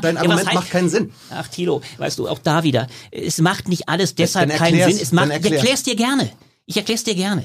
Wir hatten übrigens noch vor geraumer Zeit, übrigens bei wesentlich schlechteren Abiturnoten. Das- Heute machen Leute Abitur, sind die dollsten Sachen. Ich weiß von Schulen, da ist also der Einserschnitt mittlerweile der Uso. Es gibt Teile hier in Berlin, das ist erstaunlich. So. Und trotzdem weißt du, dass offensichtlich die Noten auch eine gewisse Verfallsgeschichte haben. So, dann will ich trotzdem sagen, es gibt eine Breite, wo das Abitur leichter gemacht wurde. Zu früheren Zeiten war es aber auch noch möglich, mit einem Hauptschulabschluss einen Job zu kriegen. Zum Teil ist das kaum mehr der Fall und die Kluft zwischen denen, die gut ausgebildet, das ist ja das Dilemma, auf dem du, auf der, das du beschreibst, dass die Kluft zwischen denen, die eine gute, exzellente Bildung haben und denen, die kaum mehr irgendwas kriegen, ja, die also letztlich froh sind, wenn sie irgendwann, weil sie rausgefallen sind, auch gerade genau wie du beschreibst, weil sie dramatisch schlechte Voraussetzungen haben in Elternhäusern, ob Flucht, Fluchtgeschichten, Suchtgeschichten, äh, Obdachlosigkeit, alles bekannt, äh, alleinerziehende Eltern, du beschreibst das ja, das ist ja die Stärke deines Buches, du beschreibst das alles, weil das den Menschen nicht ermöglicht wird, was andere kriegen, deswegen geht die Kluft immer weiter nach und da ist das nicht reaktionär oder konservativ zu sagen, dass das A und O für autonomes Leben ist, diese Menschen zu befähigen, einen Job Ja. zu haben. So, jetzt bin ich in, jetzt kommt der Halt, Satz. Halt, halt. Ah, ja. Ich möchte, möchte nur einen Einschub machen, sagen, Wenn, du sie nicht wir, alimentieren willst. Moment, wenn Leben lang. wir, wenn wir nicht einfach nur das Wort Bildung nehmen, weil das kann man auch sehr eng verstehen, sondern sagen Befähigung. Das äh, schreibst du auch ganz häufig. Menschen müssen befähigt werden natürlich. und befähigt sein, ihre zu, ihr, ihr Schicksal, wenn man so will, ist ja kein Schicksal, sondern ihre Lebensgestaltung, ihre, ähm, ihre, ja, ihren Lebensweg selbst zu gestalten. Diese Befähigung ist, hat natürlich zum Teil etwas mit Bildung im klassischen Sinn zu tun. Und das fängt ganz bestimmt äh, in der Kita an. Das ist die wirklich die, die wir nennen das vorschulische Bildung. Es ist aber viel mehr als Bildung. Es ist Sozialisation. Genau. Es ist die Frage, wie lernen Menschen A, solidarisch zu handeln, B, dennoch mit Energie und auch Zumutung ihre eigenen Interessen in Zusammenarbeit mit anderen zu erkennen und zu verwirklichen. Diskursfähigkeit und so weiter. In, in diesem Sinne, in diesem Sinne möchte ich mal sagen, das, was Thilo äh, angesprochen hat, die Bildungsrevolution, die äh, mit der sozialliberalen Koalition in den 70er, 80er Jahren kam, die hatte damit wenig bis gar nichts zu tun, sondern das war klassischer Bildungsbegriff. Wie bringen wir mehr Leute aus Nicht-Akademiker-Familien dazu, dass sie ähm, äh, Abitur machen, dass sie ein Studium aufnehmen? Ich habe an der Technischen Universität studiert. Die Hälfte der Maschinenbau Ingenieurstudenten, das waren welche, das waren die ersten in ihrer Familie, die überhaupt eine Uni von innen gesehen haben. Und die haben dann, und das ist ganz klassisch, die haben dann Studiengänge äh, genommen, die waren relativ wenig klassisch akademisch, sondern nah dran an dem, was vielleicht die Eltern hatten. Dann wurde eben äh, äh, anekdotisch, der Sohn eines äh, Kfz-Mechanikers, der hat dann Maschinenbau studiert, weil das war noch in Relation zu dem, was die eigene Familie hatte, ähm, ging aber schon in eine neue Dimension. Das, was wir jetzt brauchen, und so empfinde ich auch das, was Johnson geschrieben hat, ist eine Form von Befähigung, Ja, die weit, weit, weit mehr ist als das, was mit diesem klassischen Bildungsbegriff gemeint ist. Ich meine ja auch, absolut richtig, danke für deine Ausführung. Ähm, ich meine auch nicht nur Bildung im Sinne von, dass die Bildung dazu dient, dass wir dann in dieses, äh, in, in den, dass wir das System weiter antreiben, indem wir eben, keine Ahnung, alle Akademiker werden und das ganze System weiter pushen. Mir geht's auch mit Bildung. Bildung ist ja auch nicht nur Schule, Abschluss und ähm, irgendwie, weiß ich nicht, zu arbeiten zu gehen. Also Bildung ist ja viel mehr als das. Mir geht es ja auch darum, die Dinge zu hinterfragen und die Zustände, die passieren. Ja. Das ist für mich Bildung, den Mut zu haben. Sag, ja, aber ich sag da- nicht da- einfach ja. Nein, ich, ja, ich kann dir auch das, sagen, das was das ist Problem doch ist. so. Solche sagen, ja, das ist ja richtig. Das Ja. ist für dich und für uns alle, die wir hier haben, ist doch keine es geht Frage. um eine aber Befähigung, es geht um Ja. Menschlichkeit auch. Es geht auch Ja, aber darum, dann- dass wir in der Schule zum Beispiel Fächer irgendwie unterrichten, statt irgendeine Analyse von Goethe aus dem tausendsten Jahrhundert zu Aber bringen. ich, ich möchte mal den, den Chat einbinden, nämlich Philipp fragt dich, Mhm. äh, was bringt denn Bildung, wenn Vermögen vor allem vererbt wird? Ja, da sage ich jetzt auch was zu. Also Bildung bringt, und das finde ich das Entscheidende. Und ich gehe noch weiter. Das ist nämlich ganz wichtig, was du und mit Bleib Hans mal bitte bei gemeint- der Ja, Frage. ich bleib doch bei der. Ja, ganz konkret. Anders gedreht. Ich kann Leute so derartig ihres Vermögens entledigen. Wenn ich die anderen nicht zu einem autonomen Leben befähige, dann haben wir ein Stück weit das Geld ausgeschüttet, das kann man tun, dann hast du sie alimentiert und das findet übrigens momentan die ganze Zeit statt. Wir alimentieren eine ungeheure Zahl von Menschen, die aber sich nicht mit dem schönen alten Begriff für die Entwicklungshilfe, passt mich zur Situation, Hilfe zur Selbsthilfe in die Lage versetzt werden, dass sie anschließend ihr Leben autonom fristen können. Findest du nicht, dass die Menschen, die nicht viel haben, Albrecht, ganz kurz, findest du nicht, dass die Menschen, die nicht viel haben, auch einen Gerechtigkeitssinn haben, wenn Ja, die sehen, dass die doch. reichen Leute für einen Scheiß was erben? Warum mal sollen die denn dann was noch machen? Auch Aber bei- ist ja so. reden wir- wir reden vom Leistungsgedanken, aber Ja, die, die reichen so. Leute sollen jetzt Ja. gar nichts machen, Das oder was? Warum nicht- sollen denn dann die armen Leute was das- machen? Jansen, du bist ja, eigentlich, eigentlich bist so. du doch, eigentlich bist du doch viel, das wundert mich immer. Ich kann das immer, Nee, ich kann nur- auch nicht persönliche Ebene, Albrecht. Bitte, ich sag's, na, ich finde es bloß, äh, so, ich habe doch Also- längst gesagt, ich habe nichts gegen eine, eine Stärke. Kann, man kann sich über die, die Erbschaftssteuer kann man sich auch lange unterhalten. Weil bei einer Erbschaftssteuer, das würden jedenfalls dann die Neoliberalen, die man auch sofort dann quasi in die Tonne haut, sagen, Auf die jeden würden Fall. sagen, Das ist ja nicht So, menschlich. Die was- entfernen sich ja was von der heißt- Menschlichkeit wie, weiß ich ja, was, nicht. ich weiß nicht, was ich meine, mach's, Jansen, ich würde dir empfehlen, Findest fänd's- du Neoliberalismus menschlich? Na, Also jetzt mal auf die überhaupt- Wir müssen doch überhaupt mal Neoliberalismus. Ich habe es dummerweise gleich als Schimpfwort eingebaut. Da steigst du sofort. Ich wollte was anderes sagen. direkt ein, die andere. Seite, ja, das ist aber nicht so, das ist nicht immer das Beste. Ich würde Folgendes sagen: Die FDP-Leute meinetwegen werden gegen die Notwendigkeit von einer Noch. Erbschaftssteuer sagen. Das haben wir erworben. Das ist auf der primären Ebene besteuert worden. Wir haben nämlich nicht ganz geringe. So, damit sagen Sie, warum willst du es nochmal besteuern? Man sollte das Argument wenigstens nur mal anhören. Ich bin nicht der Meinung, dass es so, ich bin auf deiner Seite, ganz einfach. Aber das reicht nicht. Und jetzt kommt der entscheidende Satz. Ich möchte es einfach mal zitieren. der entscheidende beste Punkt. Satz, der entscheidende, Ja. der, der beste Satz in deinem, oder es sind viele. Ich habe es ja sehr gelobt. Kauft es, lest es, aber der für mich interessante Satz war folgender. Die Aufstiegschancen sind in Deutschland sehr gering, wenn Eltern zu Hause keinen großen Wert auf Bildung legen. Steht in deinem Buch. Wie geht's dann weiter? Genau. Du weißt genau, was du daran gesetzt hast, ne? Ja, das ist doch, also du kannst ja, Ja, nicht ohne so. Kontext einen Satz jetzt raushauen. Wie Nein, ich rede sogar, nein, aber ist der Satz nicht interessant? Lies ihn aber weiter. So, nein, nein, das, das ja, geht, nein, es kommt sogar noch ein Wort. Das kommt sogar ein Wort. Das Wort heißt nämlich können. Wenn sie keinen großen Wert auf Bildung legen können. So, damit sagst du sofort, und das ist das, was Lies was, doch mal weiter. Nein, da weiß ich doch nicht. Und im Fenster, das ist der Satz reicht ja schon. Im Fernsehen guckt sich die Gesellschaft Trash. Genau, kannst du machen. Und im Fernsehen, das ist im Fernsehen guckt sich die Gesellschaft Trash TV an. Wo benachteiligt. So, jetzt gehst du sofort auf die anderen. Leider sage ich dir ganz konkret. Ja, das macht doch keinen. Merkst du die, um die Ja. Zuschauer Nein, kennen das mal- Problem, der musste wenigstens nein, den- den Satz Nein, voll- es ging doch um den Satz, als, es ging doch um den, ja, der Satz ist doch zu Ende. Der Satz lautet, ich kann es nochmal bedeuten. Der Satz ist ja leider Okay, dann sag richtig. mal, wie du das interpretierst. Das Ja, ich mich sag's jetzt. dir ganz konkret. Ja. Das ist der Kern, das Kernproblem in dieser Gesellschaft. Mhm. Ich lese ihn nochmal vor. Die Aufstiegschancen sind in Deutschland sehr gering, wenn Eltern zu Hause keinen großen Wert auf die Bildung legen. Das ist das Kardinalproblem. Und das Was wird man, meine ich denn nur, damit? Und das wird man durch Geld, durch Geldbezuschussung, wird man es den Leuten nahelegen können, aber sie müssen auch eine Motivation haben zu sagen, ja, ich möchte meine Kinder Ja, in aber Bildung woher bringen. kommt diese Motivation, ja, die Albrecht? intrinsisch, die muss den Leuten früher nur als konkretes Beispiel. Ja, du hast ja dafür auch gar keine Antwort dann. Aber ich habe eine Antwort dafür. Ja, Das- aber es muss eine, ja ganz konkret, es muss eine, es ja muss eine, es muss, ja, wenn es alles nicht funktioniert, dann lass es halt bleiben. Dann nimmst den Reichen und sag, die Leute sollen kriegen ihren Döner, setzen sie vor den Fernsehen, ist gut. Nein, es muss doch die, es muss doch die Während man Option, es muss doch die Option geben, die Leute tatsächlich zu motivieren, zu sagen, ihr gebt euren Kindern nur eine bessere Chance und Zukunft, wenn ihr sie befördert. Deine Eltern haben genau das gemacht. Und das ist das Problem, was ich nicht verstehe. Du nimmst in deiner Fundamentalkritik dieses Momentum, auch Menschen, Menschen zu ermutigen, meinetwegen, und zu sagen, so, ihr habt auch eine Verantwortung das dafür. lehne ich das, ab, du das alles- lehne ich du ab. entschieden ab, nimmst dass ab. du mir das unterstellst. Ja, aber, ist, du, das aber, stimmt nämlich nicht. Ja, aber ich versteh's ich nicht. nehme den Menschen nicht die. Ich nehme doch nicht den Menschen das weg, indem ich sage, ich gebe denen nur Geld. Darum geht's doch gar nicht. Es geht um eine Sicherheit, Albrecht. Es geht um eine Sicherheit.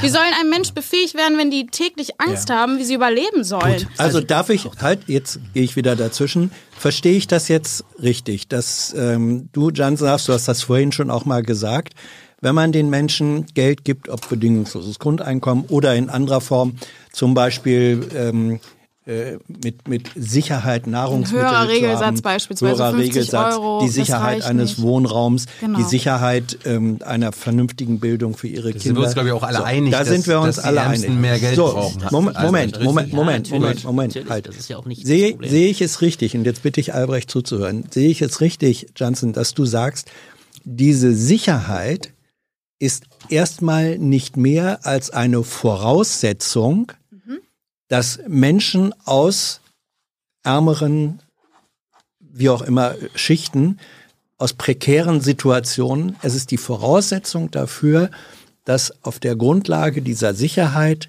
Menschen in diesen prekären Situationen überhaupt das leisten können, was wir zu Recht von ihnen erwarten.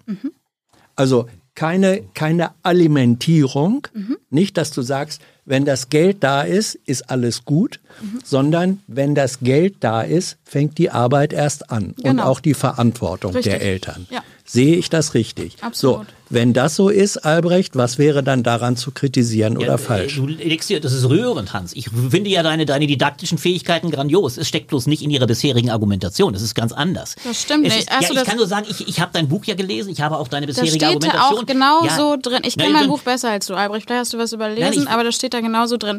Ich habe auch beschrieben, dass es ein langer Weg ist, in diese Situation zu rutschen. Und ich habe auch beschrieben, dass die Menschen eine Sicherheit brauchen. Und ich beschreibe auch, dass Geld vieles dass Geld nicht alles ist, also vor allem nicht in meiner Welt, aber dass es äh, befähigen kann und dass es helfen kann. Es fängt da, wir brechen das mal ganz runter, es fängt an bei einer warmen Speise mittags für die Kids. Ich habe Menschen erlebt, die nur Nudeln und Toast gegessen haben. Da fängt schon an. Vitaminmangel bei den Kids, Lernbücher und so weiter und so fort. Das wäre eine Voraussetzung schon mal für ein Kind in diese Richtung von dem Schulsystem, was eben von diesen Kindern das abverlangt. Das ist nochmal ein anderes Thema, aber dennoch in die Richtung gehen zu können. Das habe ich beschrieben, weil ich das aus meinem Alltag kenne.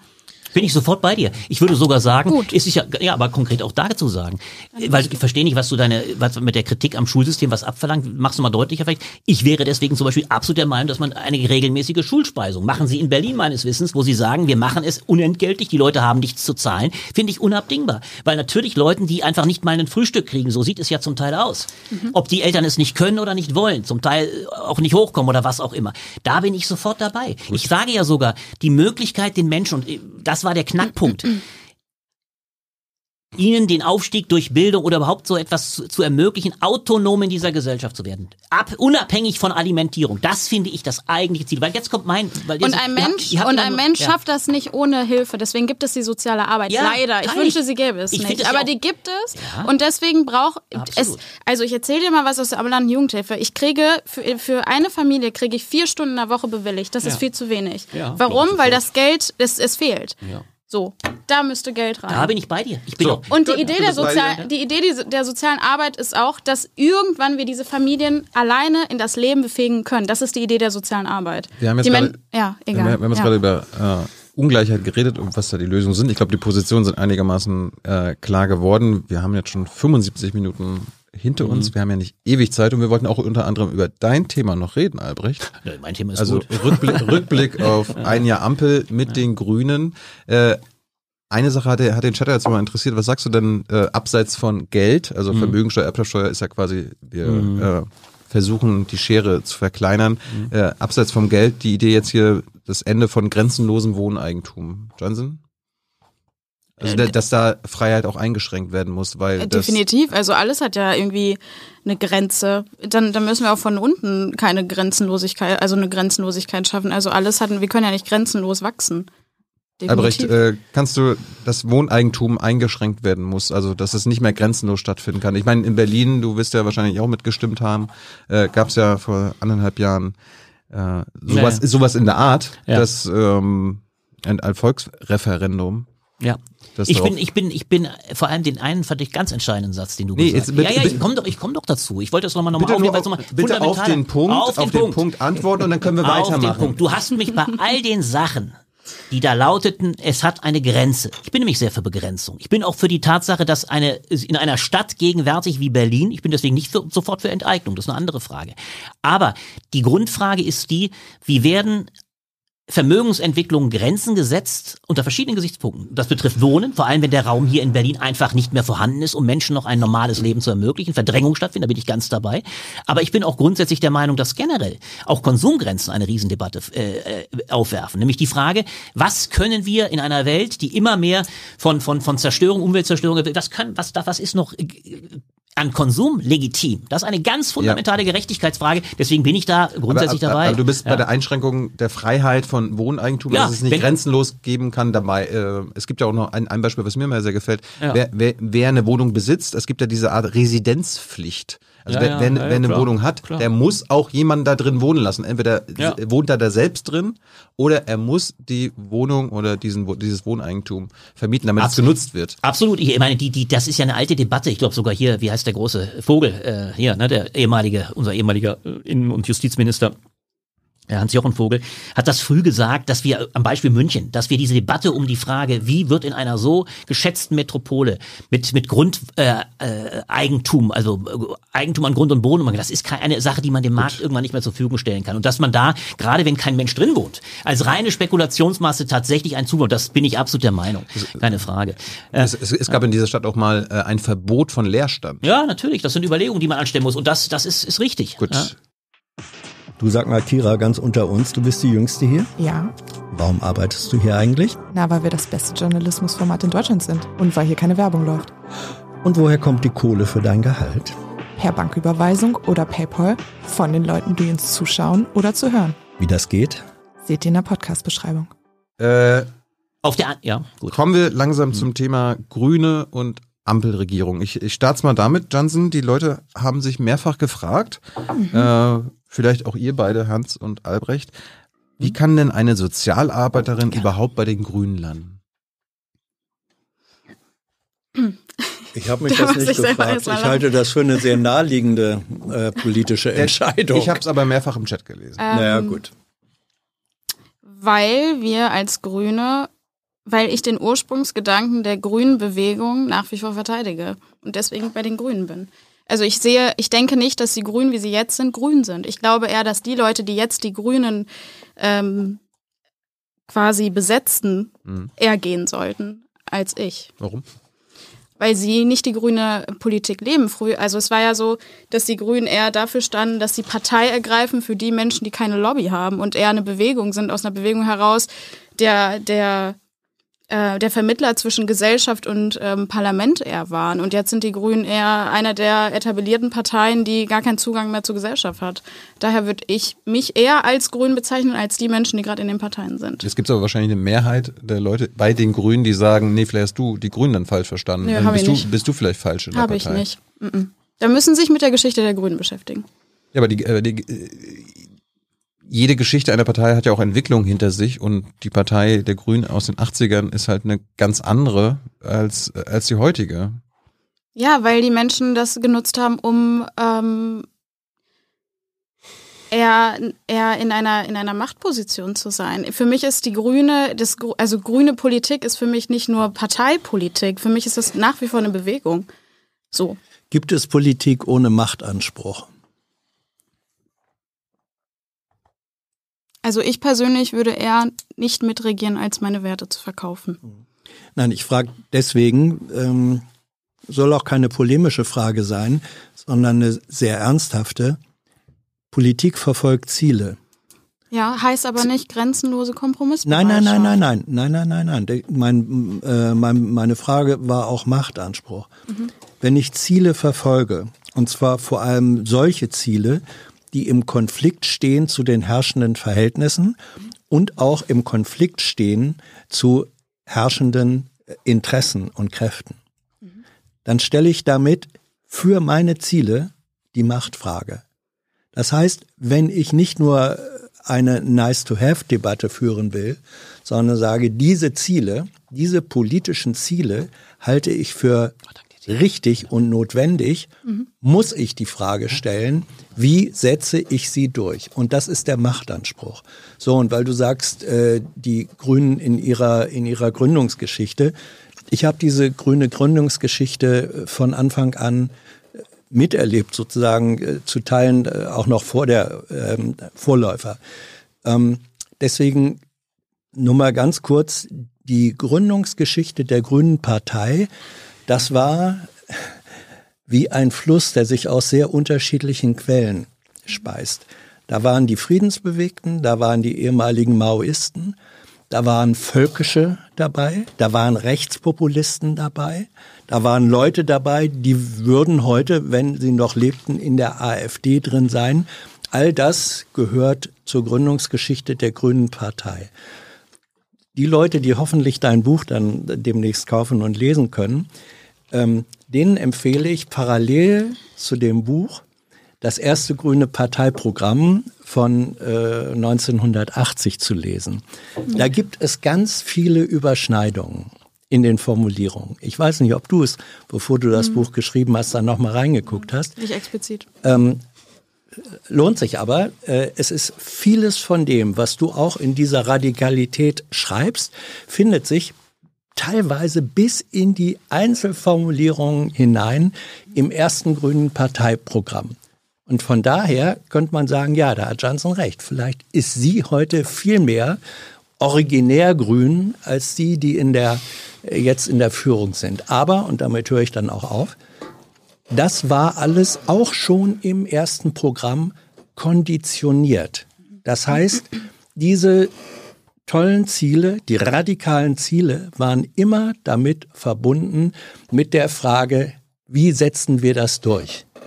Und das wäre meine Frage äh, äh, an dich. Ich glaube, das, was wir heute an grüner Führung haben, die äh, sind sehr stark getrieben von der Frage, wie setzen wir das, was wir für richtig halten, durch. Mhm. Und das geht bei uns unter den Bedingungen dieser Republik vermutlich nur im Wege von Koalitionsregierungen, von politischem Kompromiss. Meine Frage an dich ist, wenn du das aber in der Radikalität sagst, die haben uns eigentlich verraten, wie soll es denn dann durchgesetzt werden? Indem man besser verhandelt vielleicht. Aber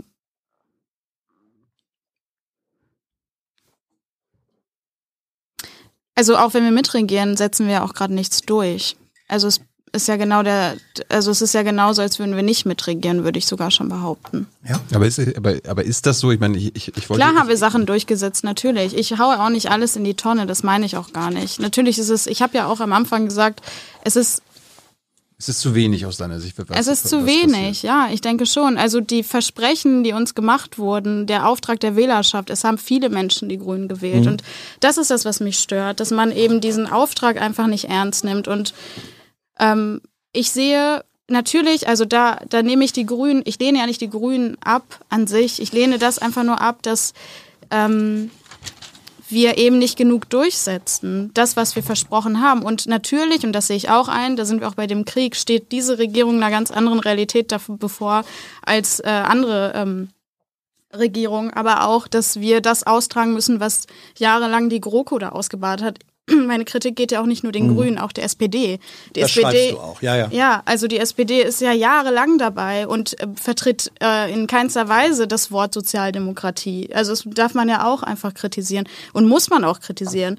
Und die meisten Menschen haben eben diese Parteien gewählt und das ärgert mich eher, dass wir nicht genug durchsetzen. Ich meine, das, das ist, ist es eher. Das, das macht ja, ich, ich finde Johnsons Position ja auch so interessant. Ich meine, dass von rechts die Kritik an den Grünen immer wieder kommt, das ist uns, das ist immer eindeutig, das ist klar, äh, das, das ist man gewohnt. Dass von links von den Grünen auch immer wieder kommt, ja, die Grünen sind ja gar keine äh, progressive Partei und keine linke, sondern eher auch eine konservative Partei. Das sind wir auch gewöhnt. Was aber in der, zumindest in den letzten 15 Monaten, ähm, fast kaum zu hören ist, wenn man mal bei den Grü bei der grünen Jugend mal ein bisschen äh, weghört, die quasi wenn sie nicht Teil der Bundestagsfraktion sind, auch ein bisschen auf, äh, auf die Kacke hauen. Aber dass in den Grünen, in der Grünen Partei, die fast, also die zigtausende Mitglieder haben, die fast 100.000 Mitglieder mittlerweile haben, dass es dort auch in der Partei Menschen gibt, äh, die der Partei, also äh, der Partei sie also an, am Herzen liegen und finden, das läuft da nicht so gut und das ist auch vielleicht ein Problem für die Zukunft einer grünen Partei, die jetzt wieder erneut bittere, vielleicht sogar notwendige Entscheidungen tre treffen musste, äh, ob nun Lützerath, ob nun Waffenlieferungen und so weiter, die viele Jahre ähm, damit jetzt wieder drunter zu leiden haben. Und ähm, darum, darum äh, ist Johnsons Position halt jetzt auch mal wichtig, da, dass wir da, darüber reden. Und ähm, Das reizt auch, hast du recht, gebe ich dir sogar recht, absolut, gebe ich dir recht, nur weil, weil Ja. mich, mich wundert, dass in der SPD, in der FDP, da gibt es eigentlich viel, also ich bekomme da viel mehr quasi innerparteiliche äh, Reibung mit als bei den Grünen. Wie, und das wäre jetzt meine Frage, Johnson, wie, wie erklärst du dir das, wenn du bist Teil der Grünen auf Ortsbasis, auf Landesbasis, du bist äh, in den Medien vertreten. Wie erklärst du dir das, dass innerhalb der Grünen so wenig Kritik an dem Regierungskurs geäußert wird? Also das, was ich mitbekommen habe, sobald man das tut, dass man, ähm, das gilt aber wahrscheinlich auch nicht nur den Grünen, äh, bei den Grünen so, dass wenn man das tut, dass man äh, kein, ähm, ja, keine Parteiloyalität dann ausstrahlt. Es ist ein ungeschriebenes Gesetz, dass man halt nicht gerne äh, Kritik sieht. So, so würde ich das ausdrücken. Ja, aber, aber Also es fängt ja schon kommunal an, wenn man sich dagegen irgendwelche ähm, äh, Fraktionsstrukturen wieder widersetzt, dann äh, fängt ja schon da der Streit an. Also man, man darf, man sollte es einfach nicht. Man, die Loyalität, wenn du in einer Partei bist, die Loyalität gehört der Partei. So, das ist ein ungeschriebenes Gesetz. Aber ich meine, ich halt nicht so. Ich habe mal von Hans verstanden, dass Kritik bedeutet eine Auseinandersetzung mit etwas. Und zwar nicht irgendwie, Kritik heißt nicht niedermachen und Scheiße finden, sondern, ne, also Theaterkritik heißt ja auch nicht, ich, ich finde ich find das Stück scheiße, sondern ich setze mich damit auseinander. Äh, mir fällt das auch auf, Hans. Ich meine, wir, wir kennen genug Grüne, die ähm, lieber alles so ein bisschen schönreden wollen und sagen, Hauptsache, wir haben da einen Kompromiss, anstatt auch mal ein bisschen Selbstkritik zu üben, weil ich glaube, es gibt, wir könnten über wahrscheinlich einzelne Themen reden und den Chat fa- fallen wahrscheinlich auch viele Beispiele ein, wo die Grünen vielleicht ein bisschen mehr hätten rausholen können und wir befassen uns ja auch mit grünen Gästen genau darüber. Ja, ich, ich weiß es ehrlich gesagt nicht, äh, ob es so ist. Das ist richtig, wir kennen alle Grüne auch unterschiedlicher Prägung. Es gibt ja nach wie vor auch noch äh, grüne Linke oder linke Grüne, äh, wie auch immer.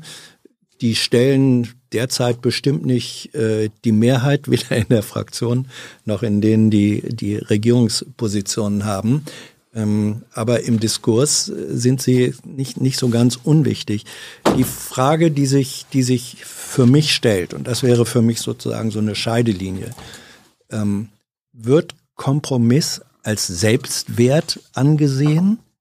Wird gesagt, Hauptsache Kompromiss, die Tatsache der Einigung ist der höchste Wert? Oder ist es so, dass man sagt, Kompromiss ja, aber im Kompromiss, im Kompromiss muss erkennbar eine Mindestsubstanz unserer originären Forderungen enthalten sein. Ich nehme deine Position so wahr, korrigier mich, wenn ich das falsch sehe. Ich nehme deine Position so wahr, dass du sagst, ich habe den Eindruck, es geht den Leuten nur noch um Kompromiss, mitregieren wollen als Selbstwert und es ist zu wenig erkennbar, dass hier die eigene originäre Forderung durchgesetzt oder mindestens dafür gekämpft wird. Ist das richtig so? Ja, würde ich schon so unterschreiben. ja. Naja, aber ich, darf ich was mal was zu sagen? Diese ganze Debatte um die Frage, warum üben Grüne, und ich will die gar nicht allgemein äh, formulieren, üben Grüne nicht in dem Maße Selbstkritik, wie sie vielleicht, so ja deine These, nötig wäre. Ist, glaube ich, im Ansatz schon mal nicht ganz richtig, wenn ich nur an Lützerath denke, übrigens auch von anderen, die ja gar nicht so inhaltlich so fernstehenden Leuten wie Grüne Jugend, äh, Frau Heinrich beispielsweise, wird massiv Kritik geübt. Es ist sogar Inbegriff nach wie vor einer grünen Partei, Kritik zu ermöglichen. Dafür sind die renitent genug. Ich glaube, deine Kritik, und das bedauere ich ja so, sage ich auch ganz im Ernst, ich bedauere das, weil ich glaube, Aber das ist ja deinem- die grüne mit deinem- Jugend, das ist ja auch nochmal ein Nö, das ist aber egal. Die machen es aber weit geschickter. Frau Heinrich hat eine glänzende Karriere vor Ich sich. weiß So, nicht, jetzt wie sie sind, wenn glaube sie dann Naja, in ich sag nur, ich glaube, ja, ich, Aber ich, es, es gibt über ja. 30 grüne Jugendmitglieder im Bundestag, Ja. die das Gegenteil von dem machen, was die grüne Jugend offiziell sagt. Also wir Ja, haben gut, zum einen die die- ja. Realität Ja, ja, der grünen Jugend im Bundestag, Ja. die genau dasselbe macht wie ihre Partei.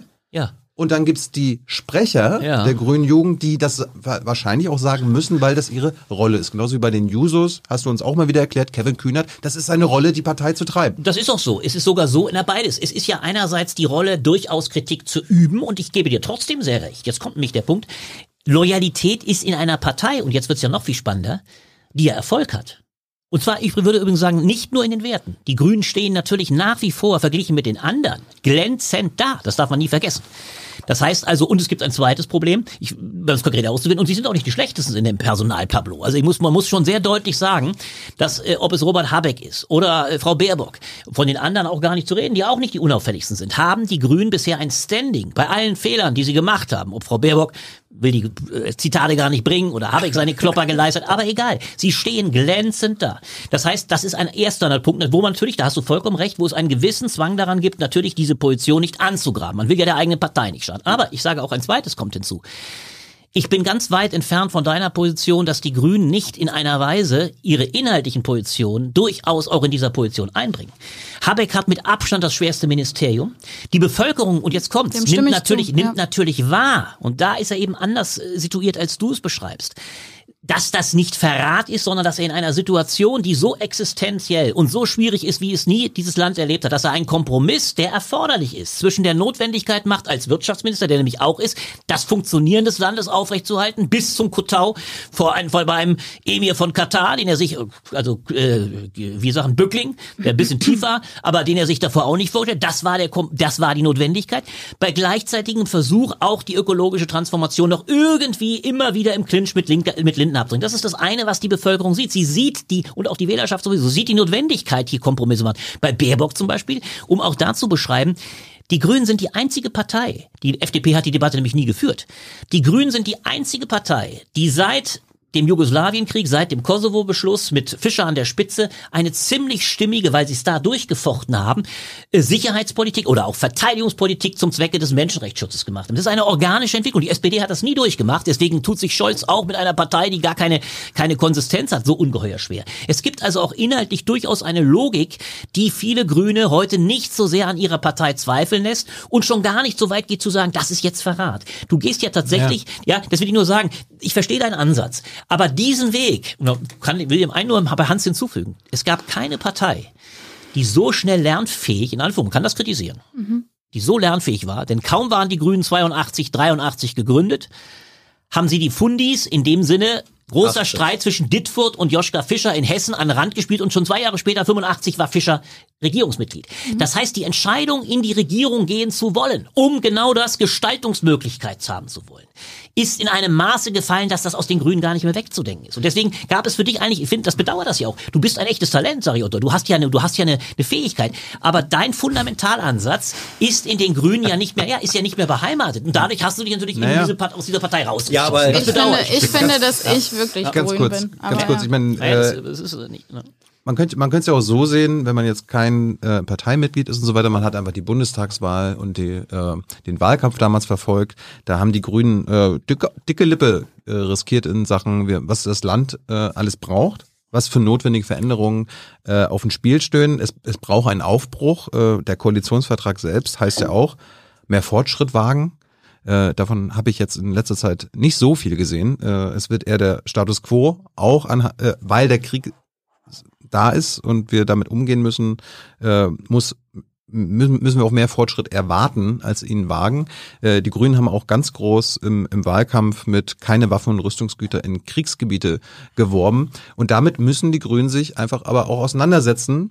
Anspruch und Wirklichkeit. Und ähm, klar sagst du, Albrecht, die sind lernfähig. Natürlich sind sie lernfähig, aber gleichzeitig sollten sie vielleicht auch lernfähig sein in dem Sinne, wie schädlich und äh, warum, äh, es hat ja auch bestimmte Gründe gehabt, warum die Grünen 16 Jahre lang nicht in der Bundesregierung waren, weil sie nicht genug Stimmen hatten, um quasi Teil des äh, Koalitionsspiels zu sein. Und das, was damals vielleicht Jugoslawien, ne, das war eine Zäsur, insbesondere für die Grünen, äh, was Jugoslawien bedeutet hat, aber auch die, äh, das Mitmachen bei Hartz IV, das hat den Grünen jahrelang, vielleicht sogar jahrzehntelang hinterhergehangen.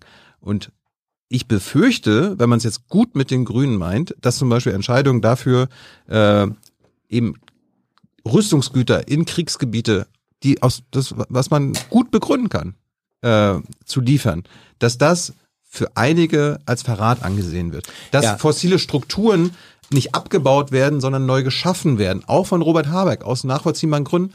Aber sie sind für das Gegenteil eingestanden. Dass Lützerath beschlossen wird und geheime Deals mit RWE gemacht werden, wovon die Öffentlichkeit nichts mitbekommt, wo man sich auf äh, Aussagen von Ministern und Landesregierungen verlassen muss, dass das als Verrat empfunden wird, weil das genau grüne Kernideale betrifft.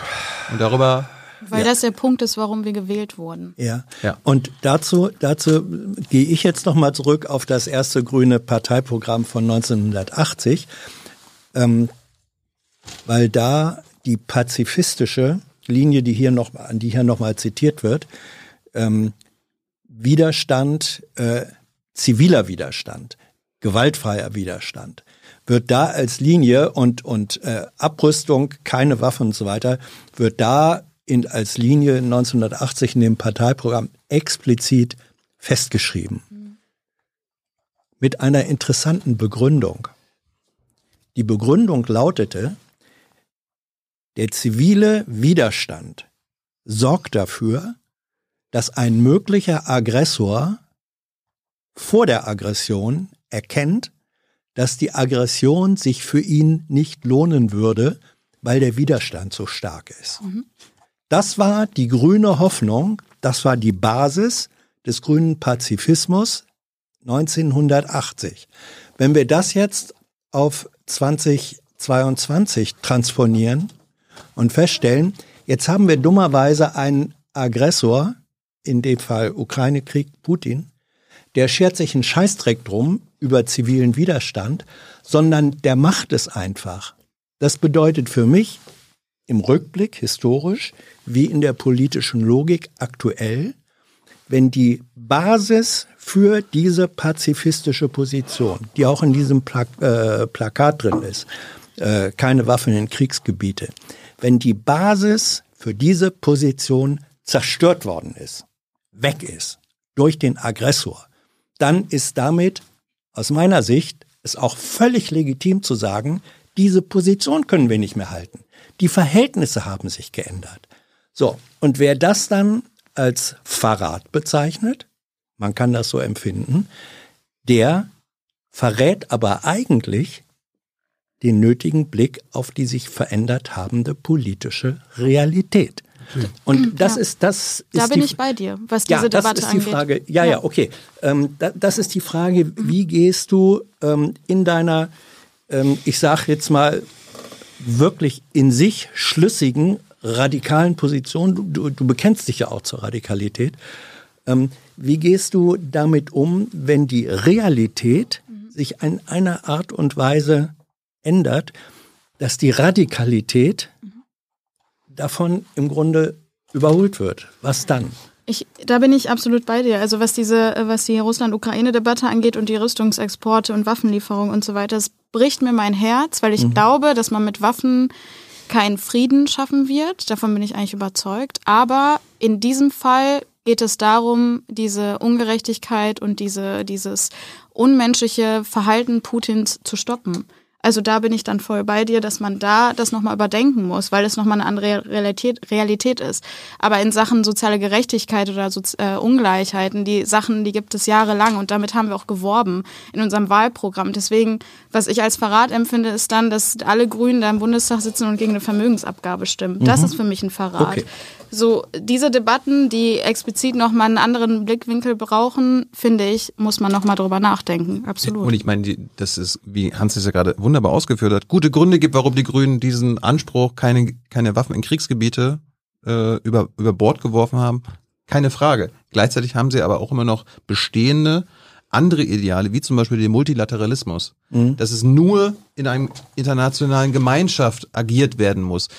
Da haben ja nicht nur wenige den Eindruck, dass das auch ein bisschen gewichen ist hin zu einem, ich nenne es mal in, äh, überspitzt Militarismus, dass die Grünen, ob nun Hofreiter, aber auch Baerbock, was wir in den letzten Monaten gehört haben, immer wieder militärische Antworten nur haben. Rüst, Rüstung, Rüstung, Rüstung. Ist aber doch völlig falsch, Tilo, weil der Witz doch der ist, gerade der Multilateralismus ist das, was durch Putins Aggression in völliger Weise in Abrede gestellt wird. Und das ist doch ich der meine, Kern. Ich meinte mit Multilateralismus, Ja, das dass eine aber- westliche Gemeinschaft Ja. Geschlossen agiert. Also das, was eigentlich Nein. Olaf Scholz äh, seit Monaten äh, predigt und worauf er hinarbeitet, das zerschießen die Grünen immer und immer wieder und gerade Warum angeführt denn? von Warum denn? Annalena Nein. Baerbock, die zu Not dann auch wieder Alleingänge fordert. Und das, das, ist das, das ist das Nein, aber- Interessante bei den heutigen Grünen in der Regierung, dass dieser andere Aspekt, äh, also her, Multi, also weg vom Multilateralismus hin zu einem Militarismus, ähm, dass das schon sehr evident ist. Nein, das sehe ich ganz anders, weil der Witz doch darin besteht. Multilateralismus bedeutet Verteidigung einer Völkergemeinschaft, die in der Lage ist, mal ganz groß gesprochen, im besten Sinne so etwas zu leisten, wie Willy Brandt es Weltinnenpolitik genannt hat. Also wieder Konditionen herzustellen, wo überhaupt das Völkerrecht herrscht. Und die Grünen, man muss es deutlich sagen, sind in der Hinsicht die konsequentesten, weil sie sagen, das Selbstverteidigungsrecht der Ukrainer ist zu gewährleisten und deshalb sind wir, auch kommen, können wir noch die deutsche Verantwortung hinzuziehen, sind wir gehalten, hier dieses Land zu verteidigen. Weil andernfalls haben wir einen völligen Einbruch in eine, Das- in eine europäische. das ist- das sagt- da- das ist der, da das ist der dann niemand, Kerngedanke. aber wenn- ja, aber aber- das ist der Kerngedanke, weil du, weil du, es gibt kein, na, um es klar zu sagen, es gibt den Widerspruch zwischen Milit, angeblichem, es ist auch kein Militarismus. Militarismus erleben wir, das ist alles Begriff, wir merken plötzlich, wie völlig kontaminiert sind. Russland hat einen Militarismus. Wir haben die dollsten Diskussionen geführt hier. Lange Zeit dürfen deutsche Soldaten in Schulen. Mittlerweile wissen wir, dass die Bundeswehr gar keine Soldaten oder Panzer hat oder Munition sowieso nicht. Wir haben einen Militarismus im, ja, wir haben doch einen Mili, guckt ihr doch, wir- werden Diskussionen über die Frage haben, was wir an Munition haben. Unsere Munition in Deutschland reicht einen halben Tag, wenn wir äh, das Zeug verballern wollten. So, das heißt, diese Debatte ist in einem Maße, es hat ja der, der oberste Heereschef hat ja alles gesagt, wir sind blank. Wir sind faktisch als, als, als vermeintliche Militärmacht ein Nullum. So. Und diese Form, diese Notwendigkeit jetzt Multilateralismus zu verteidigen, bedeutet natürlich jeder Art und Weise eines Bruchs der Völker, der, der, der, der UN-Ordnung, der Charta, die vor allem bedeutet, es gibt einen absoluten Schutz der Souveränität eines Landes entgegenzutreten. Und das machen die Grünen, deswegen sind sie Verteidiger des Multilateralismus. Übrigens genauso wie es richtig war, um es klar zu sagen, dass Joschka Fischer gemeinsam mit Gerhard Schröder im, auch übrigens kommt 20-Jährige, es jährt sich 20 Jahre Irakkrieg in kürzester Zeit, dass er mit dem fast gebrochenen Stimmworten von Joschka Fischer, I'm not convinced, äh, Herrn Bush entgegenschauen und sagte, ich bin nicht überzeugt davon, dass diese ähm, Weapons of Mass Destruction existieren. Und daraufhin eben der fatale völkerrechtswidrige Krieg gegen Irak runterbricht. Das heißt, es gibt eine Notwendigkeit, das Völkerrecht zu verteidigen. Und das geschieht natürlich hier in dem Falle äh, leider muss es militärisch geschehen in Verteidigung des Selbstverteidigungsrechts äh, oder in Unterstützung des Selbstverteidigungsrechts der, der, der Ukraine. Das ist das ist kein Widerspruch. Klar, aber ja? ich, ich glaube, ich glaub, äh, was viele Leute interessiert, beziehungsweise aufregt, ist, ähm, dass so die Hofreiterposition, Baerbock-Position Mhm. so sein scheint. Äh, wir geben den, der Ukraine alles, was sie brauchen. Ja, aber was heißt alles? Sie werden nicht, naja, das ist die Frage. Die, ich habe Frau Baerbock noch nicht gehört, dass sie gesagt hat, wir lassen jetzt auch Kampfjets äh, fliegen. Das habe ich nicht gehört. Sie hat manch andere, kleines Schmankerl kann man schon sagen, die Dame, die ja aus dem Völkerrecht äh, kommt, komme aus dem Völkerrecht, hat natürlich einen sehr dummen Satz gesagt. Wir führen keinen Krieg gegen Russland. Das ist ein schon sehr, sehr gefährlicher Satz, der weit nicht dann als Propaganda. Sie hat es nicht so gemeint, Das sag ich Gegenteil mal gut meinen. Ja? Sie hat das Gegenteil gesagt. Wir führen einen Krieg. Wir führen, genau. Sie hat gesagt, ja, Entschuldigung, habe ich falsch gesagt. Ja, sie hat gesagt, wir führen. Das ist natürlich ein fataler Satz, was sie als Völkerrechtlerin äh, oder jedenfalls politologische Völkerrechtlerin eigentlich gewusst hätte, hätte wissen müssen. Sie hat es halt, aber sie meinte natürlich damit, wir leisten jede Unterstützung, damit die Ukraine jede, soweit sie es braucht. Das heißt aber nicht, dass es nicht da Grenzen gäbe. Ich habe auch nicht gesehen, dass selbst Toni Hofreiter fordert meines Erachtens gegenwärtig keine Kampfjets. Herr Heusgen hat es auf der UN, auf der, auf der Sicherheitskonferenz zum Beispiel jetzt mitgedacht. Aber der entscheidende Punkt ist eher ein anderer. Es geht wirklich darum, verteidigt man ein Selbstverteidigungsrecht, was nach UN-Charta es ermöglicht, Waffen zu liefern, aber damit nicht Partei zu werden. Das ist die Grenze, die auch Frau Baerbock einhält. Wir wollen keinesfalls Partei, so jedenfalls ihre Überzeugung, Deutschland soll nicht Partei in diesem Krieg werden. Das ist ja, das ist die Position. Ich, ich an, der Stelle, ich muss jetzt einfach zwei Sachen noch einwerfen oder drei. Einmal Fun Fact: Baerbock, äh, sie hat, war das heute, Thilo? Gestern Äh, bei der Münchner Sicherheitskonferenz. bei der Münchner Sicherheitskonferenz. Da wurde sie gefragt, ähm, ob eigentlich äh, es mit weiterhin Putin an der Spitze äh, es eine friedliche Lösung äh, geben könne. Und da hat sie gesagt, Achtung, wenn er sich nicht um 360 Grad dreht, nein. Ich kann es ja mal vormachen, wie das aussehen soll. Also- Jeder verspricht sich mal. Einmal rum meinst du, einmal rum. 180 hätten, 180 hätten gereicht. 180, 180 hätte, Ja, bin ich 180 genau da, wo ich vorher ja, war. klar. Ja, Danke gut. Das war, war natürlich ein, auch ein Versprecher, aber, aber bestimmte Versprecher darf man sich, finde ich, einfach nicht leisten, jedenfalls nicht. Wenn man Ministerin ist, da hat man denn äh, den Spott sich ehrlich verdient. Gut, wir- ähm, wir- nee, ein, ein, zweiter Punkt, äh, was ich eigentlich sagen wollte, weil Albrecht jetzt eben auch nochmal die Kriterien äh, genannt hat. Wie ist das mit dem Selbstverteidigungsrecht, was du auch angesprochen hast, ja auch Selbstverteidigungsrecht, alle einig, Waffen, oder? da sind wir uns einig. Ähm, da empfehle ich zwei Dinge zur Lektüre. Einmal, man kann das als Text nachlesen. Ähm, Putins Auftritt, äh, Putins Rede vor der Münchner Sicherheitskonferenz 2007. Da hat er nämlich explizit gesagt, hat gesagt, es darf keine Militäreinsätze geben ohne UN-Mandat. Und er hat gesagt, ähm, das Selbstverteidigungsrecht von Staaten, ihre territoriale Integrität darf nicht verletzt werden. Das Gleiche ist, weiteres Dokument, was zur Lektüre empfohlen ist, ähm, der Grundlagenvertrag zwischen NATO und äh, Russland 1997. Da sind diese Positionen explizit von Russland unterschrieben worden. Anerkennung der territorialen Integrität, das Recht von Staaten, das Recht jedes souveränen Staates, selber zu entscheiden, in welcher Form er seine Sicherheit äh, äh, gesichert werden will. Das ist praktisch auch das Recht, sich Militärbündnissen äh, anzuschließen.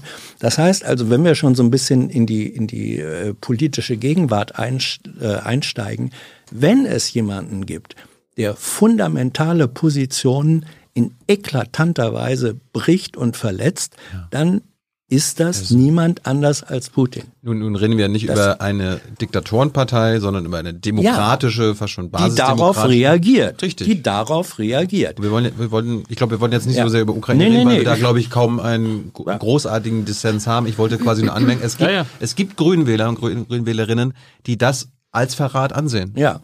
Das mit, damit muss man sich auseinandersetzen. Da muss, damit muss sich die Grüne Partei, die immer noch als eine der progressiven Parteien in diesem Land gilt, äh, auseinandersetzen, weil sie doch weiterhin Macht haben will. Und in drei Jahren wird wieder gewählt und dann werden sich einige, Ja. genauso wie 20 Jahre lang mit Jugoslawien und Hartz IV zu Recht über Grüne aufgeregt wurde, jetzt wieder neuen, neuen Stoff haben. Hast und, du völlig recht. Es so, und, da, und, da, und da, ja. das andere Thema neben Ukraine ist natürlich dass der Krieg, ein anderer Krieg, Ja. der, der Krieg gegen das Klima. ja. Und dann sind wir, sind wir bei Lützerath. Und da würde ich jetzt Johnson Darf ich nur einen Satz dazu sagen, weil das genau passt? Zu was? Äh, Zu diesem generellen, ich, äh, sofort, kann sie sofort sagen. Es gibt natürlich eine, und das ist auch ein Problem für die Grünen, das meine ich jetzt nicht bei der Kriegsfrage, um das abzuschließen, weil ich da glaube, haben sie sich originär so entwickelt, dass die Zahl derer, die jetzt diese K Unterstützung fatal finden, ziemlich gering ist. Es werden natürlich einige in Sachen jetzt Aufstand abwandern. Das ist aber, ob das nun Frau Wagenknecht ist, die nun gerade Grüne kriegt, will ich sehr bezweifeln. Da die den Grünen übrigens gesagt hat, die Grünen sind die gefährlichste Partei. Man muss sich das immer vorstellen. Also das heißt, und das ist auch der nächste Punkt, die Grünen haben ein gewisses Problem, dass sie in manchen Punkten so unangefochten sind, weil sie keine Alternative haben. Auch auf dem ökologischen Feld haben sie faktisch nicht unbedingt äh, ein, eine Gefahr, dass ihnen wirklich jemand den Rang ablaufen wird. Deswegen würde ich auch wenn du sie ansprichst. Noch nicht. Bei Lützerath, ja, warten wir es ab, ob was kommt. Aber ich glaube, dass sie letztlich, und das ist eine gewisse Gefahr, weil du keine, wenn du keine wirkliche Alternative hast, bist du nicht gefordert, dich immer wieder mit den Fehlern auseinanderzusetzen.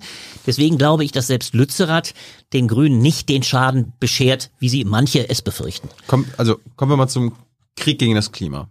Äh, was Deutschland ja vorderweg mitführt, äh, allein aus historischen Gründen. Und äh, die Klimaziele der bisherigen Regierung sind äh, auch zum Scheitern verurteilt, laut unserem Klimaminister, ähm, was natürlich grandios äh, traurig macht. Du warst in Lützerath selbst dabei, Jansen. Warum warst du dabei? Weil ich dagegen war. äh, weil ich dagegen war, dass äh, Kohle abgebaut wird, natürlich.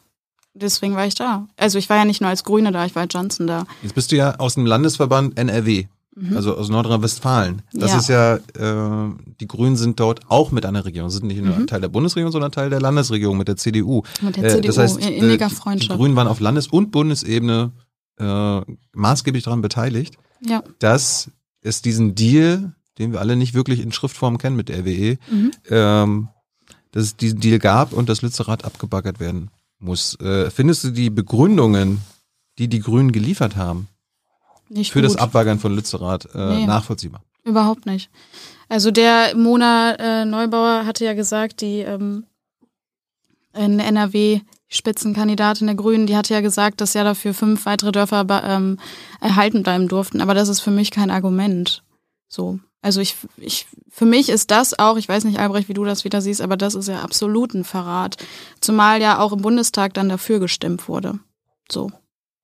Das, Jetzt, jetzt, jetzt gibt's ja die Position, okay, wir haben, äh, der, der Krieg mit der Ukraine ist ausgebrochen, äh, wir haben Nord Stream 2 gekappt, äh, die Russen haben ein paar Monate später Nord Stream 1 gekappt, das heißt, wir haben große äh, Energieversorgungsprobleme äh, und Robert Habeck an vorderster Stelle. Musste dafür sorgen und muss dafür sorgen immer noch, dass äh, der, der, der deutsche Energiehunger, den man kritisieren kann, Albrecht, dass wir an sich zu viel Energie verbrauchen, ja, aber erstmal haben wir das Problem, wir verbrauchen Energie und das können wir nicht so schnell, äh, das können wir nicht so schnell äh, sein lassen, das heißt, wir, die Energie muss irgendwo herkommen. aber es wurde widerlegt, dass man ähm, das in Lützerath gar nicht braucht. So, jetzt ist jetzt jetzt würden aber die Verteidiger sagen, naja, also wir müssen halt kurzfristig die Energie, die wir von russischem Gas bekommen hätten, ausgleichen. Nicht nur mit LNG-Gas, sondern auch, dass Kohle verbrannt wird.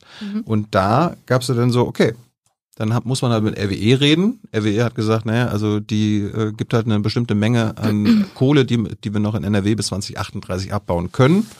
Ähm, dann haben, hat die Bundesregierung gesagt, naja, können wir das nicht schneller machen, weil wir brauchen jetzt mehr Energie. Und dann haben sie ausgerechnet, okay, wenn wir das jetzt aber alles schneller verbrennen würden, diese, äh, diese Kohle, die da unten liegt, dann sind wir aber schon 2030 durch. Da haben sich die Grünen gedacht, na gut, dann können wir das wenigstens als schnelleren Kohleausstieg verkaufen, dass wir 2030 durch sind. Das Problem, so habe ich jedenfalls Fridays for Future und die Klimabewegung verstanden, ist ja, dass trotzdem die gleiche Menge an Kohle verbrannt wird. Genau. Also es macht es keinen Sinn. Warum, Hast du super warum, warum, warum macht das keinen Sinn? Weil wir haben doch, wir müssen doch irgendwo die Energie kompensieren, die äh, die Russen uns das gekappt haben. Ja schon, aber es wurde doch widerlegt, dass wir das, dass wir diese, dass wir nicht auf, auf Lützerath angewiesen sind. Also dass das nicht nötig ist. Das wurde ja widerlegt. Von? Studien. Oder von der, das kann ich jetzt nicht genau sagen. Weiß ich jetzt nicht. Kann ich jetzt nicht nennen, wer das, äh, wer das herausgefunden hat, das weiß ich jetzt nicht. Ist eigentlich äh, bei Lützerath, Aber kann man was, überall nachlesen. äh, was, was ist bei Lützerath das Wichtigere? Dass die Kohle unter dem Gelände drin bleibt, nicht Mhm. verbrannt wird oder die Reste dieses ja schon länger nicht mehr bewohnten Dorfes oben. Was ist das Wichtigere aus Ja, dass deiner das, Sicht? dass, dass die, dass das nicht verbrannt wird, natürlich. Und äh, das ist jetzt wirklich eine, eine, eine Lernfrage, die, die ich habe. Ähm, ist das völlig undenkbar, dass auch wenn RWE sozusagen die Mengengenehmigung hat, das Zeug, die Kohle unter Lützerath ähm, jetzt zu verbrennen, ist das undenkbar, dass die Entwicklung in den nächsten sieben Jahren, also bis 2030, eine solche wird, dass es auf einmal für RWE gar nicht mehr wirtschaftlich interessant wäre, das Zeug zu verbrennen. Das heißt, dass die, dass die Niederlage, die ihr jetzt äh, habt, weil Lützerath geräumt wurde, weil RWE baggern darf, dass diese Niederlage tatsächlich im Ergebnis gar nicht zu dem befürchteten Komplettabbau und Verbrennung führt. Ist das eine denkbare Perspektive oder gar nicht? Ich konnte dir jetzt nicht ganz folgen. Tut Ähm, mir leid, wir reden jetzt so na- lange, ich bin ein bisschen durch, auch muss ich Okay, sagen. ich, Also das ernsthaft war ein bisschen, bisschen kompliziert. Also wenn man sagt, äh, die Niederlage besteht darin, Lützerath weg und jetzt darf RWE und diese Kohlemenge bis 2030 äh, verballern. ja. So, was passiert, wenn die Entwicklung auf dem Energiesektor, Mhm. im Verbrauch, in der Produktion, in der Speicherung, aber eine solche ist, dass RW, dass es für RWE sich gar nicht mehr lohnt, das Zeug bis 2030 zu verbrennen. Es gibt ja, Und die gibt, Frage ist, Die Frage ist, ist das eine, äh, siehst, siehst du diese Möglichkeit, dass obwohl Lützerath heute verloren wurde, im Ergebnis bis 2030, aber dieser Verlust gar nicht eintritt, weil RWE sagt, nee, wir machen das gar nicht. Historischer Vergleich ist, irgendwann hat in Sachen Gorleben Ernst Albrecht, damals Ministerpräsident Niedersachsen, gesagt, ähm, das ist politisch nicht mehr durchsetzbar, äh, äh, wir stellen das ein. Also ist es möglich, dass die Verhältnisse sich in einer Dynamik entwickeln, ähm, dass Lützerath-Kohle tatsächlich gar nicht verbrannt wird? Oder siehst du das als ausgeschlossen an? Ich glaube, das ist ausgeschlossen, tatsächlich. Also ich- also ich Ich, ich würde da insofern beipflichten, wenn wir jetzt, es gibt ja diese DEW-Studie, Ja. äh, Claudia Kempfert äh, kennt sich da besten aus, ist auch bald mal wieder bei uns. Äh, das stimmt natürlich für den deutschen Markt. Also wir Deutschen, Deutschland braucht diese Kohleenergie nicht. Nicht, genau. Und RWE dann theoretisch braucht sie die dann auch nicht verbrennen. Mhm.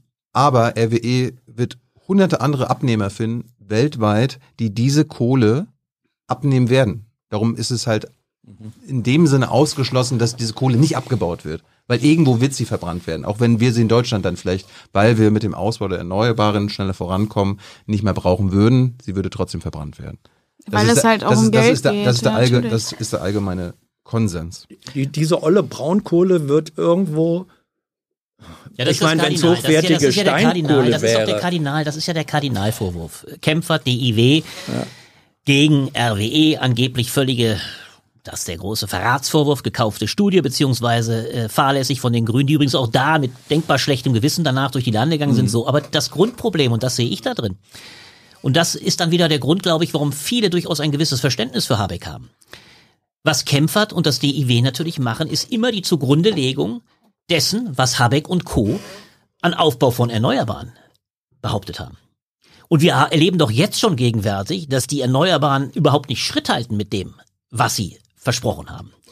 Und in dem Maße, ne, das ist doch ein Kardinalproblem. Das, so, und das, es heißt, das wäre jetzt die, ja? das wäre der, der entscheidende Punkt, glaube ich, jetzt Ja. gewesen, über den wir reden Das müssen. ist es nämlich. Und jetzt gibt es ein Riesenproblem. Entweder hat Kempfert recht und das schaffen die alles wunderbar, dann kann man die Kohle vielleicht im Keller lassen, oder muss Habeck insgeheim eingestehen, wir werden das alles gar nicht zeitlich schaffen. So sieht es nämlich momentan meinem Eindruck nach aus. Wir werden weder die Windräder in der Geschwindigkeit aufbauen, noch die ganzen Dinger äh, auf dem Meer und so weiter. So, Das heißt, die Ressourcen, die wir eigentlich brauchen, die er natürlich, und das ist übrigens auch noch ein kleiner, kleiner Punkt, ohne eine Wirtschaft wird man soziale Ausgaben kaum kriegen das ist auch eine Lehrstelle bei dir. Also du- du- Wirtschaft wird gemacht. So, das ist alles gut und schön. Man muss erstmal das Zeug erwirtschaften. So sehr mir das auch missfällt. Es sei denn, es Frage sei denn, wir was treten alle kürzer. So, Die damit Frage ja, ist das ja, Ziel ist einfach Ziel schlichtweg, du willst ja das ganze Geld irgendwo abschöpfen. Wir werden einfach, das ist das Problem von Habeck. Ja, ich sag's deutlich. nicht bei Das den heißt, Gewinnen von RWE, die, die Nein, aber das sollte man auch Rekordsumme anpacken. Ja, ist alles richtig. Nur generell RWE bedient Leute und RWE finanziert eine, eine, eine, eine, der ganze Deal von Habeck, beziehungsweise, und das hat ja, deswegen hat ja der, der, der 24, Sie finanzieren man auf sagen, kommunaler der Ebene 24, viele Leute, ja. der 24. Februar.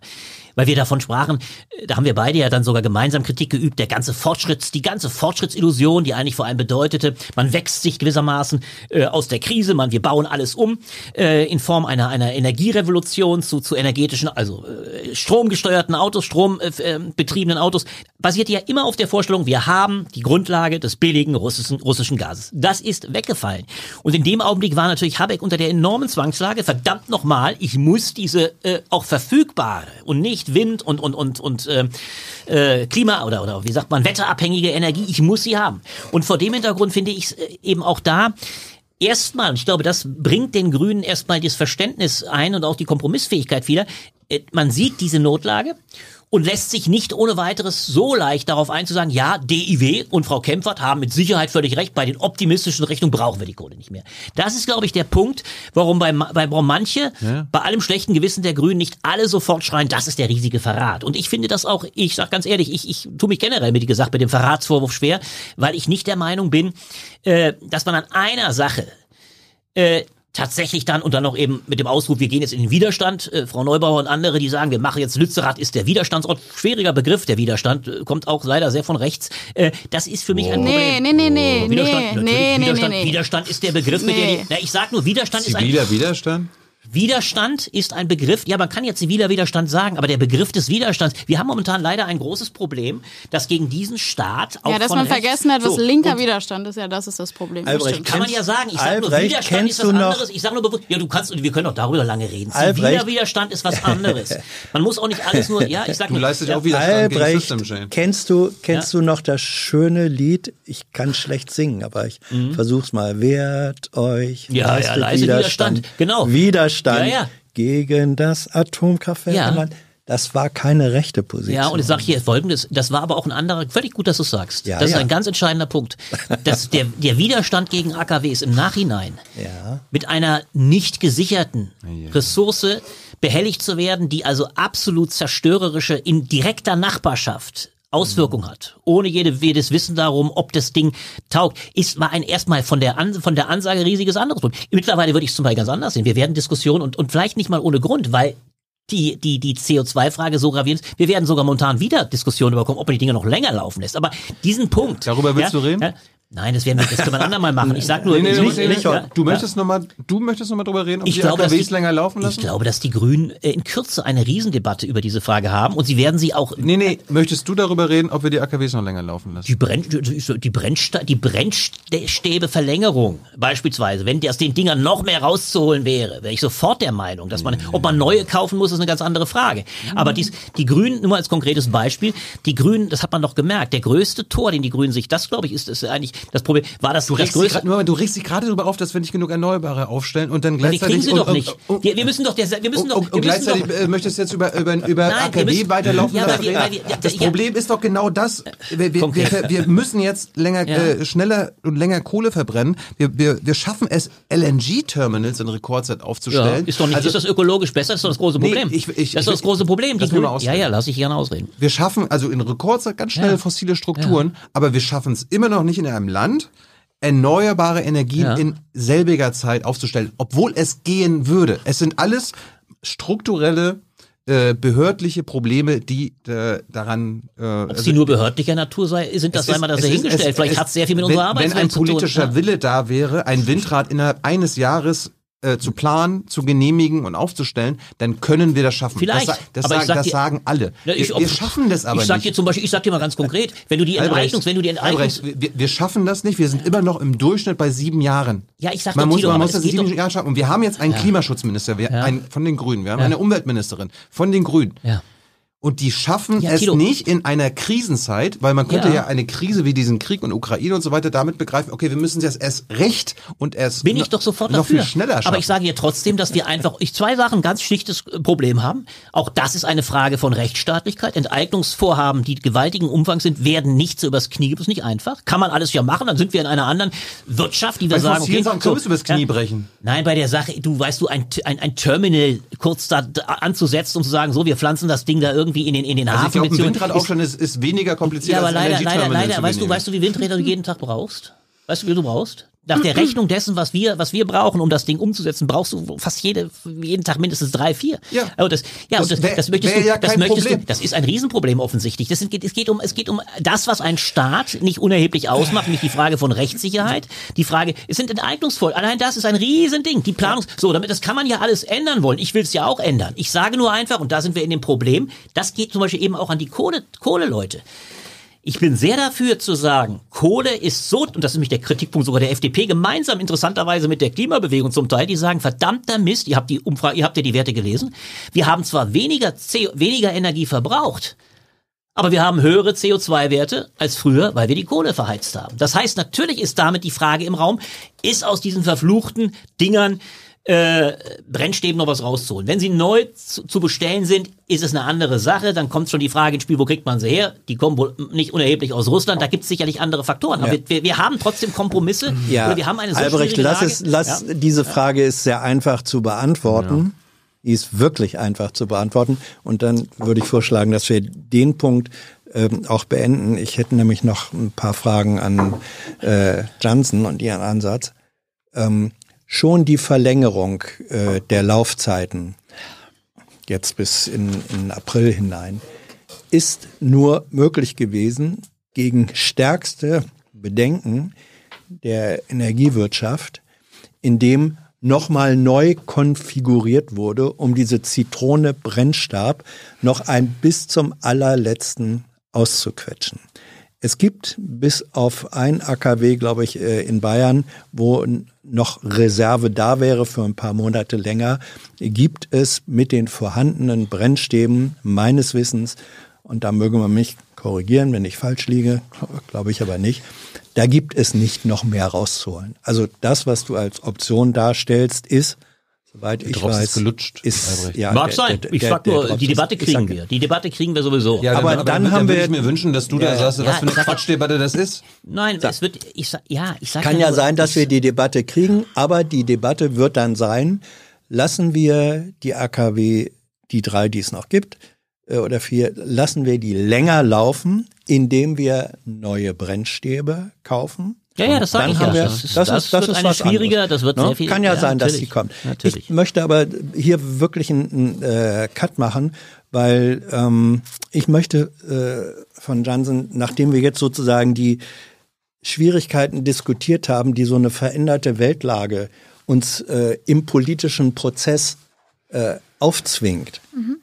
Äh, du hast kritisiert, ähm, auch in deinem Buch, dass du gesagt hast, die politischen Repräsentanten, sowohl in deiner Partei, in den Gremien als auch im Bundestag, die haben alle eigentlich gar keine Ahnung, wie die soziale Arbeit tatsächlich aussieht. Sie haben keine Ahnung, was los ist, zum Beispiel in der äh, Notunterkunft. Und sie interessieren sich auch noch nicht mal dafür. Ich glaube, ähm, korrigier mich, aber ich glaube, das ist sozusagen war oder ist für dich ein sehr bitteres, ähm, eine bittere Erfahrung. Du hast das ja eingebracht. Du hast gesagt, äh, guckt euch das an, guckt euch die Realität an und sie kommen nicht gucken. Ist das, ist das immer noch so? Was passiert, wenn du den Leuten sagst, ihr wollt hier über irgendwas entscheiden, wovon ihr gar keine Ahnung habt? Wie ist da die Reaktion, wenn es immer noch so ist?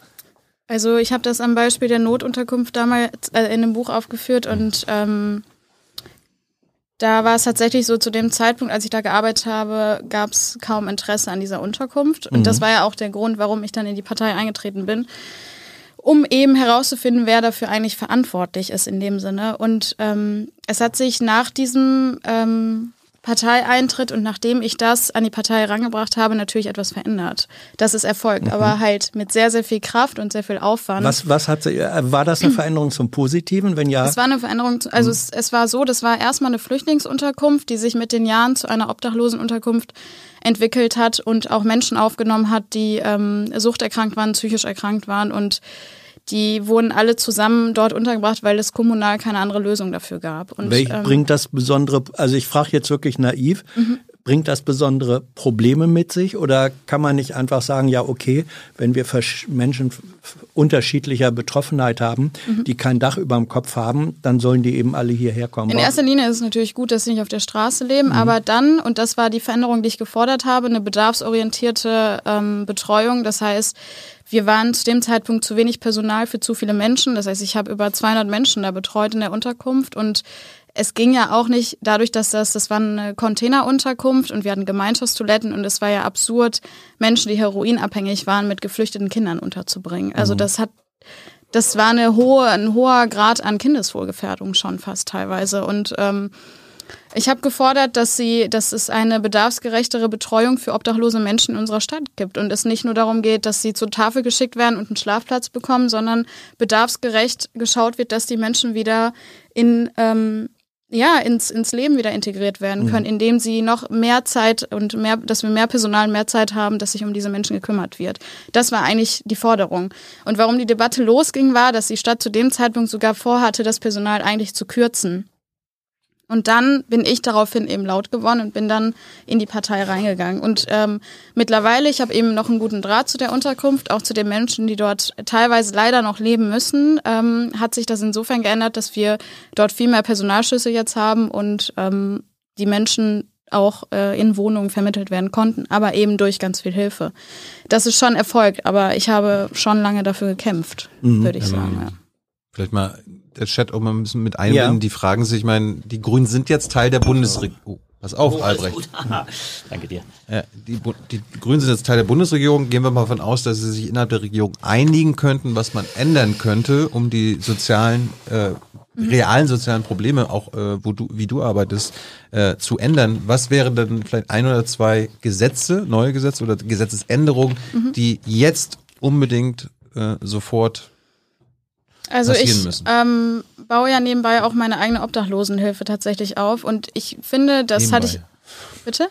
so ganz nebenbei noch. Ja, was. nebenbei tatsächlich. Also ähm, Was, was heißt das? Das musst du jetzt erklären. Du baust Ja, deine eigene Ich mache das Obdachlosenhilfe mit meiner besten Freundin zusammen. Wir haben beide zusammen soziale Arbeit studiert und äh, wir sind der Meinung, dass wir mehr aufsuchende äh, Arbeit leisten müssen. Das heißt, es ist eine Utopie zu glauben, dass obdachlose Menschen regelmäßig diese Beratungsstellen aufsuchen. Daher haben wir halt die Idee, dass wir da aufsuchend dran gehen. Ähm, dadurch, dass ich aber hauptamtlich in der Schulsozialarbeit tätig bin, dauert das natürlich alles ein bisschen und mache das deshalb nebenbei.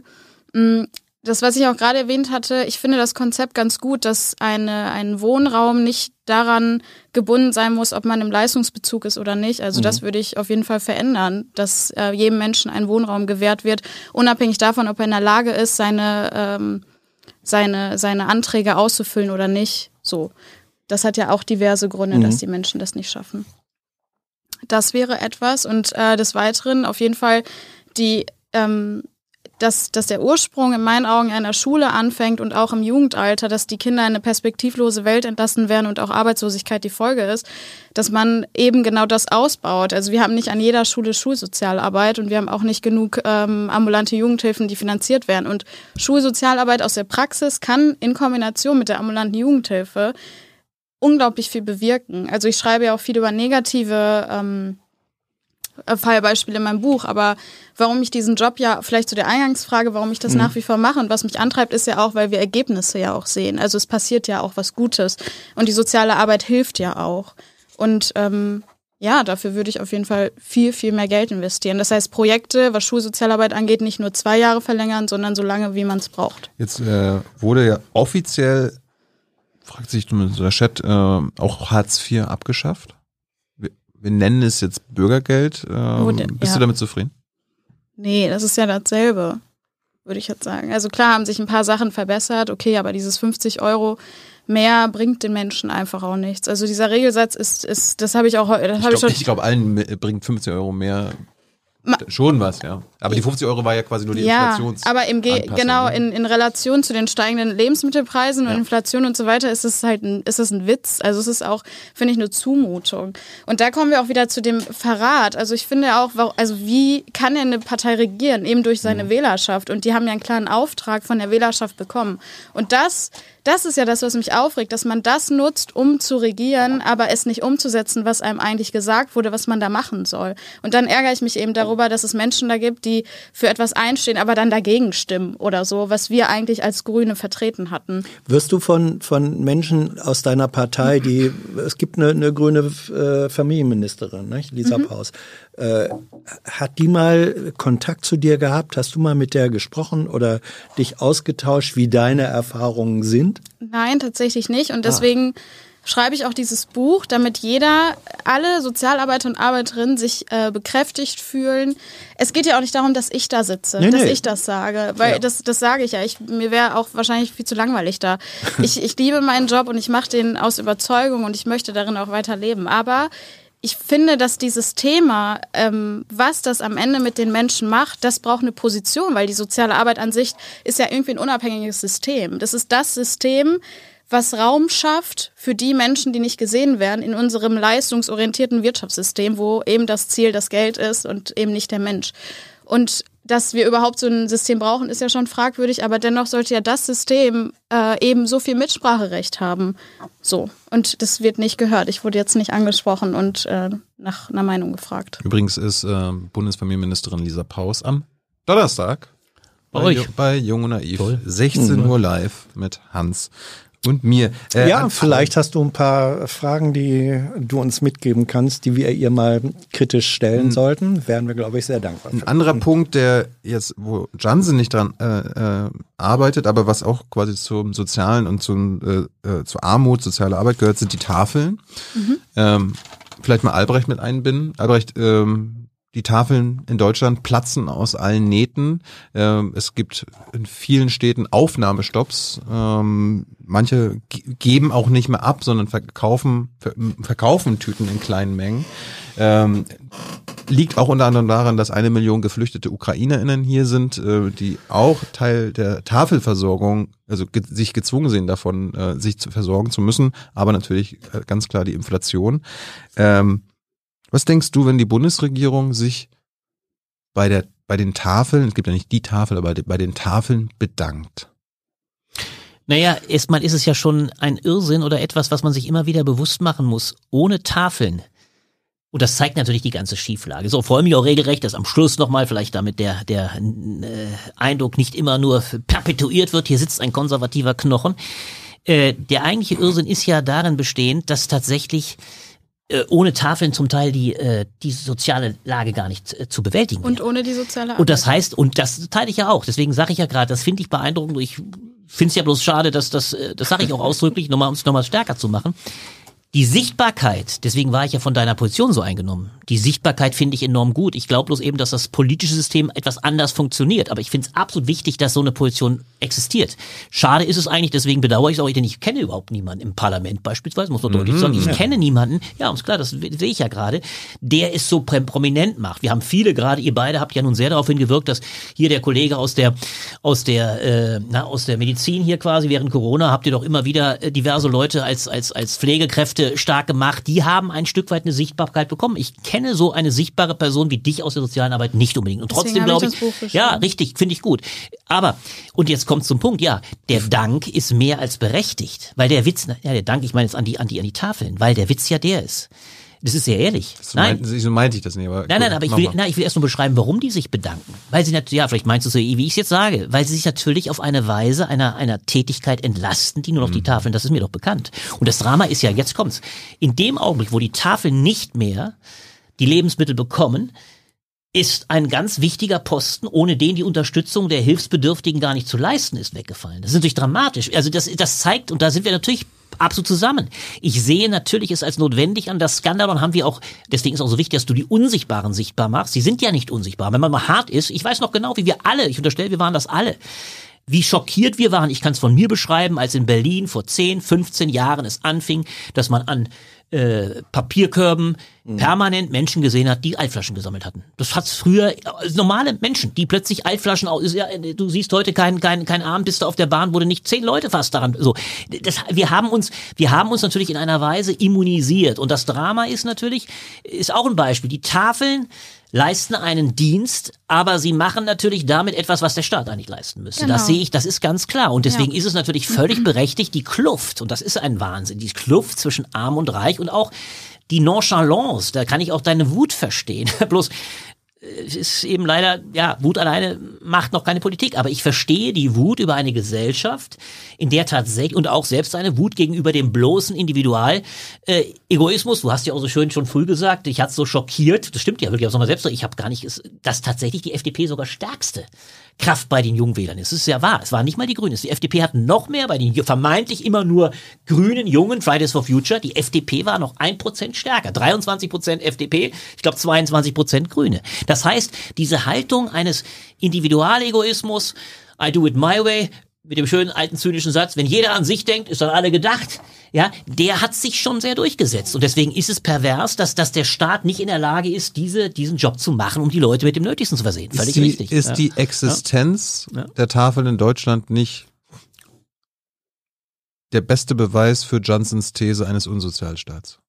Ja, das kann man ja so sehen. Ich habe ja auch mehr das Problem, dass ich sage, in der Hinsicht, das hast du ja auch sehr schön gesagt, Anspruch und Wirklichkeit klaffen in erheblichem Maße auseinander. Da kann ich gar nicht widersprechen. Es ist bloß das Problem, äh, wenn man auch, ich bin ja Jurist auch, wenn man sich überlegt, es ist natürlich ein Sozialstaat nicht gleich damit inexistent, äh, wenn er Defizite aufweist. Also rechtlich, wir haben sogar das Glück, wir sind qua Verfassung, also deswegen meine ich das, wir sind qua Verfassung einer. Du hast natürlich recht, wenn du sagst, zum Beispiel klar sagen würdest, wir werden dem Anspruch des, der Verfassung nicht gerecht.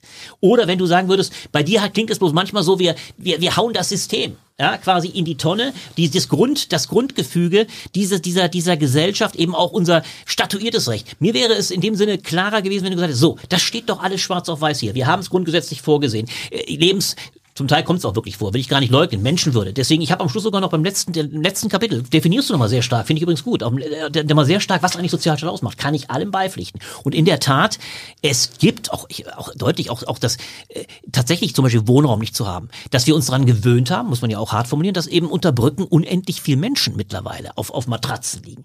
Nur davon ein letztes auch nicht, und das wird dann noch eben leider, da werden andere große Diskussionen zu führen. Wir kommen leider nicht umhin, und das, die Debatte haben wir heute noch gar nicht angetitscht, aber sie ist leider auch im Raum, dass zum Beispiel dieses Problem einer enormen Migration äh, mittlerweile selbst grüne Kommunen und den unter Leuten unterstelle ich in keinster Weise, dass sie irgendwie äh, äh, hartherzig wären, dass es sie veranlasst, die weiße Fackel, Fahne zu hissen, weil sie sagen, wir kommen an Grenzen der Aufnahmefähigkeit. Das ist ein riesiges Drama. Ja, und, da, da sind wir dann auch wieder ja, bei dem Punkt ja, der, der ja. überschuldeten Kommunen. Also Auch, ich meine, ja. erstens, erstens, äh, wenn wir beim Klima sind, zwei Drittel der aller Investitionen in Deutschland äh, müssen die Kommunen leisten. Ja. Viele Kommunen sind einfach verschuldet blank, oder tatsächlich, überschuldet genau. Ja. und der Bund und die Länder möchten daran nichts ändern. Das ist ein riesengroßer Skandal. Das andere äh, bringt der Chat auch nochmal gerade als Beispiel. Johnson, Hans, äh, neben den Tafeln. Containern soll jetzt ein bisschen weniger illegal sein, aber immer noch nicht legal sein. Und gleichzeitig äh, die Bundesregierung, obwohl wir einen grünen Ernährung, Ernährungsminister haben, äh, einen liberalen äh, Justizminister, bei der Lebensmittelverschwendung Ja, wird immer noch nichts getan. Ein Drittel aller Ja, ja, gekauften oder importierten Lebensmittel in Deutschland werden verschwendet. Das sind jetzt, das sind nicht immer Supermärkte. Nee, äh, Äh, aber es drei Viertel da oder zwei Drittel davon Sind privat- in, in, in Privathaushalten. genau, weil's zum also, Teil zu billig da, ist, aber, aber, da, aber da schließen sich, da schließen sich jetzt doch die, die, die Kreise zusammen. Das, was du vorhin gesagt hattest, wir müssen dahin kommen, dass es keinen unbegrenzten Konsum geben darf. Mhm. So. Und für mich gehört, wenn zwei Drittel der weggeworfenen Lebensmittel, die noch äh, genussfähig oder verzehrbar wären, Mhm. wenn die in Privathaushalten äh, äh, weggeworfen werden, dann ist das im Grenzbereich einer ähm, einer einer Konsum äh, äh, ja einer ungeregelten äh, Konsummöglichkeit und das andere Drittel aber eben ist wenn das dann aus dem Handel kommt und Ja, da ja. weggeschmissen wird da haben wir dann schon die Ebene wo und ich glaube in Frankreich ist das ist es ja so dass es ein Verbot gibt noch genussfähige Lebensmittel äh, wegzuschmeißen. Also das sind so Sachen, wo man äh, sagen kann, ja, da ist die Notwendigkeit der Veränderung des Bürgerbewusstseins das eine. Und das andere ist aber auch, dass Staat sehr wohl Eingriffsmöglichkeiten hat und sagen kann und ich finde auch sagen muss, ihr dürft das nicht wegschmeißen. Braucht, braucht, Johnson, braucht es vielleicht eine gesetzliche Pflicht, dass Supermärkte äh, ihr überflüssiges oder fast abgelaufene Lebensmittel an Tafeln geben müssen, dass es vielleicht auch eine, ein gesetzliches Verbot gibt, Lebensmittel wegzuschmeißen. Das kann ja auch für Privatpersonen gelten. Ich meine, es gibt ja andere Regeln, was man nicht wegschmeißen darf. Ich würde sagen, absolut ja. Also das ist ja, ich, ich ähm, habe ja auch die Berührungspunkte mit der Tafel gehabt, weil wir eben obdachlose Menschen in der Unterkunft hatten, die kein Geld hatten für ein Ticket, um zur Tafel zu fahren. Dann bin ich ja auch häufig dahin gefahren und habe die Sachen besorgt, aber es gibt ja auch dann Menschen, die einfach zu spät gekommen sind und dann nichts übrig bleibt. Also natürlich. Also warum sollten wir es wegschmeißen, wenn so viele Menschen ähm, das brauchen? Also von daher wäre es ein sinnvolles Gesetz. ja. Albrecht, bist du auch dafür? Ja, ich mache dir doch gleich einen Vorschlag. Es gibt, ich weiß nicht, du hast ja immer ganz tolle Sozialwissenschaftler auch im, im, im, im Solo-Gespräch. Der, der, ich weiß nicht, ob du mit, dem, Nicht ob, nur mit dich, ja. Ob du mit, ob ihr beide natürlich, ob ihr mit Leppenis schon gesprochen habt. Der hat genau die Debatte geführt, ein ziemlich bald. spannendes, ja, kommt dazu, ja, der ist eben sehr spannend, der genau die Frage aufwirft. Müssen wir nicht eben doch mehr mit Verboten operieren? Und ich finde das absolut richtig. Es ist ja auch ein Verbot in der Lage, deutlich zu machen, dass es so gegen menschlich-moralische Grundsätze, Lebensmittel zu verschwenden, wegzuschmeißen, dass es einfach im Wege eines Verbots erlassen werden muss. Und das ist eben ein Wir, Punkt. wir, wir dürfen ja, es nicht verboten ja, nennen. Vielleicht sollten wir es Lebensmittelverschwendungsausstieg nennen. ja, oder Lebensmittelschutzgebot. So, Lebensmittel, ja, Ja. Schutzgebot. Ja, ja. Also das ist wahr. Ich meine nur, das ist, das sind alles Debatten, die, die absolut wichtig sind. Ich finde da und, und auch, auch ja, Rolle des Staates generell. Ja, ke- keine Frage. Ein Staat, der zum Teil mehr interveniert, könnten wir übrigens auch noch ganz andere Felder. Leider auch da würde ich auch am Rande, also ich meine, aber das wollen wir, können wir nicht das nächste Fass schon wieder aufmachen, aber der Staat natürlich, ich, ich habe ja ohnehin ein großes Verständnis für einen stärkeren Staat, sage ich deutlich. Deswegen auch da äh, bin ich sogar der Meinung, man muss den Staat vielleicht deswegen auch meine, meine Stoßrichtung gegen deine gegen den Unsozialstaat. Ich, ich meine, wir müssen den Staat zum Teil auch äh, bewahren vor diffamierendem Angriff, so sehr ich deine fa- faktische Beschreibung teile in dem Punkt. Aber trotzdem, wir brauchen, glaube ich, auch einen stärkeren Staat äh, auf anderen Feldern, wo, wo man, wo man, äh, wo man, wo er Einsatz äh, han- handlungsfähig bleibt. Ich notiere, Übrigens, ich ja. notiere doch nicht so konservativ wie gedacht. Danke, lieber Übrigens, Thilo. übrigens, wenn darf wir- wiederkommen. Ja. Vielleicht. Mal gucken, was der Chat sagt. Wenn, wenn wir über Verbotsparteien, wenn wir über Verbotsparteien reden, die FDP ist natürlich auch eine Verbotspartei allerersten Ranges. Die CDU auch. Ähm, ja, die FDP namentlich setzt sich ja ein für ein Verbot von Tempolimit. Ist ja verboten, äh, Tempolimits äh, zu beschließen. Also Ähm, äh, äh, Freiheit und Verbot äh, sind eine Sache, äh, die viel vom Blickwinkel und Standpunkt äh, abhängen, das am Rande. Ähm, wir wollen eine Schlussfrage äh, diskutieren, weil wir ja nun doch das Thema hatten, äh, ein Jahr Ampelregierung unter besonderer Berücksichtigung kritischer Würdigung äh, der Grünen Partei. Was ist denn eigentlich aus eurer Sicht, wenn es das überhaupt gibt, der größte Erfolg dieses, dieses Ampeljahres und was ist der grüne Anteil daran? Und wegen mir auch gern die Frage, wo ist das größte Versagen? Wer möchte? Ich finde, Johnson soll mal ruhig anfangen. Also ich finde, es ist ein Erfolg, dass wir so schnell äh, unabhängig wurden vom russischen Gas. Wie man die Alternative findet, ist dahingestellt, aber das würde ich auch tatsächlich so sagen, dass ich, ähm, dass ich die Position Habecks schon auch sehr schwierig finde, aber auch da zurück ein bisschen vorsichtiger bin mit meiner Kritik, was Habeck auch angeht, weil es nicht so eine einfache Position ist. Mm. Das würde ich jetzt erstmal dazu sagen. Also das Erste, was mir jetzt so direkt einfällt, das ist schon ein Erfolg, würde ich sagen, ja. Dann nehme ich, dann nehme ich was anderes. Äh, ich entscheide mich für das 9-Euro-Ticket.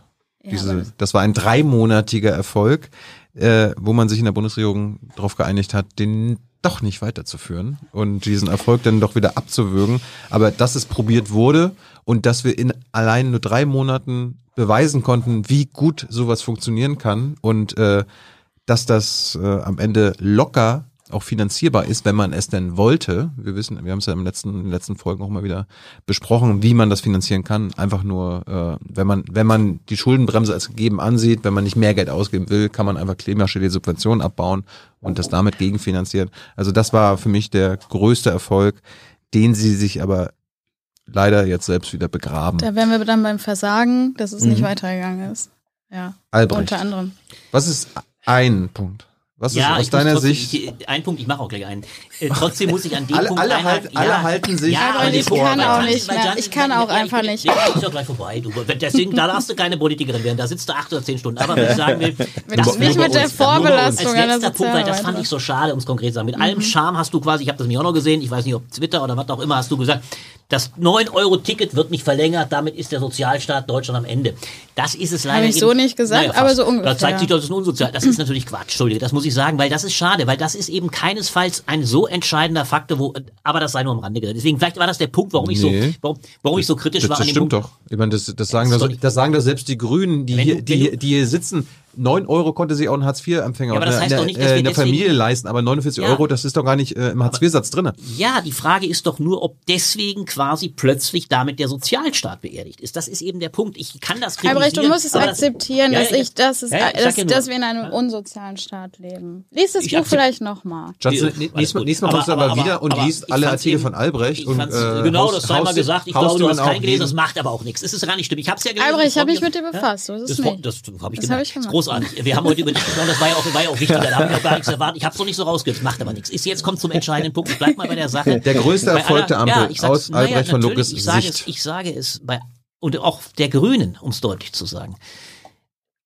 Denn die FDP war nur durch Machine Gun Strack-Zimmermann vertreten, die man auch da gutieren kann. Aber trotzdem würde ich sagen, weil es das große Thema ist, Frau Baerbock bei aller Kritik, die man an ihr tätigen kann, hat es geschafft, ziemlich schnell eben gegenüber Herrn Lavrov einen Auftritt zu haben, den ihr viele gar nicht zugetraut hätten. Auch eine Allianz in den Vereinigten, Vereinten Nationen äh, zu bewerkstelligen. Die Grünen waren die Kraft, naja, die hat sehr schnell gab es den Beschluss in den Vereinten Nationen, äh, nachdem natürlich der Sicherheitsrat es nicht geschafft hat, gab es in der UN-Vollversammlung eine, eine Verurteilung des russischen Angriffskrieges, die, die ganz, ganz schnell kam. Und das war maßgeblich auch Baerbock, die mitgewirkt hat, dass die zustande kam. Leider gab es sehr viel Enthaltung, das gab es auch. Aber überhaupt auf der Bühne in Aktion zu treten und die Tatsache, dass die Grünen, da nehme ich selbst, warum auch, äh, nehme ich gar nicht auch den guten Toni, Anton Hofreiter aus. Ich glaube schon, dass die Grünen in ihrer plausiblen und auch wirklich fundierten Überzeugung, man muss hier dem Überfallenen zu Hilfe kommen, die überzeugendste Rolle gespielt haben. Und Habeck, habe ich ja schon oft genug gesagt, seine ja, die Notwendigkeit, irgendwie Wirtschaft und Ökologie unter einen Hut bringen zu müssen, hat mich auch überzeugt. Deswegen, als letzter Satz, ich glaube, das ist ja auch die, Wahrnehmung meinetwegen meines Erachtens der Bevölkerung. An den Grünen hat es am wenigsten gekrankt, dass diese, dass diese Regierung ein schlechtes ein Jahres oder ziemlich schlechtes Jahr, ein Jahres Kriegszeugnis. Das liegt weit mehr am Kanzler, der für viele die Führung nicht geleistet hat. Die Grünen mussten ihn ganz stark drängen. Und es liegt an einer FDP, die permanent auch querschießt und die letztlich äh, Opposition in der Regierung zur Aufgabe macht. Die Grünen sind sicherlich die Partei, die eigentlich in der, meiner Meinung nach, nicht nur bei mir, sondern bei vielen, glaube ich, noch als Beste aus dieser Koalition Ich bin mir jetzt nicht sicher, ob der Chat und also unser Publikum verstanden hat, was jetzt diese eine Maßnahme, Leistung oder Gesetz der Ampel war, die Naja. du gutierst. Äh, Johnson hat die Unabhängigkeit von russischem Öl Naja, genannt. Ich habe das 9-Euro-Ticket genannt. Was war jetzt? Naja, immerhin, dass wir nach einem Jahr, nach einem Jahr es geschafft haben, sowohl eine Einheit, eine Koalition international, aber vor allem endlich nach einem Jahr, trotz einem sehr zögerlichen Kanzler, durchaus auch durch Drängen dieses, dieser Grünen, wir sprachen hier über beides, wir sprachen über die Rolle der Grünen, durch ein Drängen wenigstens jetzt zu einer, einer Allianz gekommen zu sein, die die Unterstützung der Ukraine hoffentlich leistet, die über Monate nicht zustande gekommen sei. Das kann ich nicht als Gesamterfolg der Ampel sagen, hätte ich mir wesentlich früher gewünscht, aber trotzdem ist es immerhin und nicht zuletzt durch die Grünen zustande gekommen. Das finde ich nicht ganz, nicht ganz ohne. Ansonsten bin ich, sage ich, schreibe ich ja fast in jedem Kommentar, mit dem Erscheinungsbild der, der Ampel in Roma so unzufrieden. Ganz, ich finde vieles desaströs. Aber ein Gesetz ja? kannst du jetzt nicht nennen, was dir gefällt. Ich könnte jetzt beispielsweise, ob ich, da haben wir dann auch drüber gesprochen, ich werde, dann nenne ich halt den Mindestlohn, der auch eine Errungenschaft ist, immerhin. So, das ist eine soziale Errungenschaft, immerhin ein, ein, ein, ein Erfolg. Aber mir ging es mehr um die grundsätzliche Position, das, was ich am meisten jetzt endlich als bemerkenswert finde.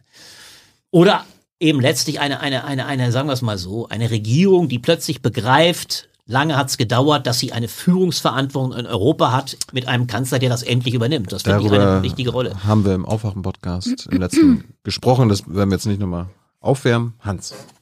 Ja, ich kann es auch nicht auf äh, eine Maßnahme, ein Gesetz runterbrechen, aber auf den einen Satz. Ich empfinde es als großen Erfolg, dass diese Koalition, die ja äh, keine Wunschehe war, sondern eher eine arrangierte äh, Form, dass die Krisenmodus mehr oder weniger äh, gelernt hat. Äh, mit auch dem Schwerpunkt, den Johnson äh, genannt hat, sozusagen ähm, das abrupte Ende der sicheren russischen fossilen Energie, das so halbwegs hinzukriegen, dass hier kein sozialer Krieg äh, ausgebrochen ist und wir kein Zusammenbrechen von äh, Großindustrie äh, erlebt haben, das sehe ich schon als einen Erfolg an. Ähm, und als bei allen Schwächen und, und Unzulänglichkeiten, die das hatte. Und der Misserfolg ist in der Tat, ähm, dass eine Chance auf realisierten Sozialstaat verpasst wurde. Und das ist in der Tat das 9-Euro-Ticket. Ich würde nie sagen, da zeigt sich, dass wir kein Sozialstaat sind. Aber das war eine dreimonatige Phase, wo es eine explizite Ausprägung von Sozialstaat gegeben hat, die man auch hätte fortsetzen können. Ja. Vielleicht nicht als 9 Euro, wegen mehr als 19, wie auch immer. 49 ist viel zu viel, ist viel zu viel. Das beschränkt die Möglichkeiten. Und dass dieses Experiment, dass dieses Experiment nicht adäquat dauerhaft fortgesetzt wurde, das sehe ich als eine verpasste Chance an und damit als einen politischen Misserfolg. Das war die verpasste Chance. Das war insgesamt der entscheidende Punkt mit Johnson Köktürk. Johnson ist K.O.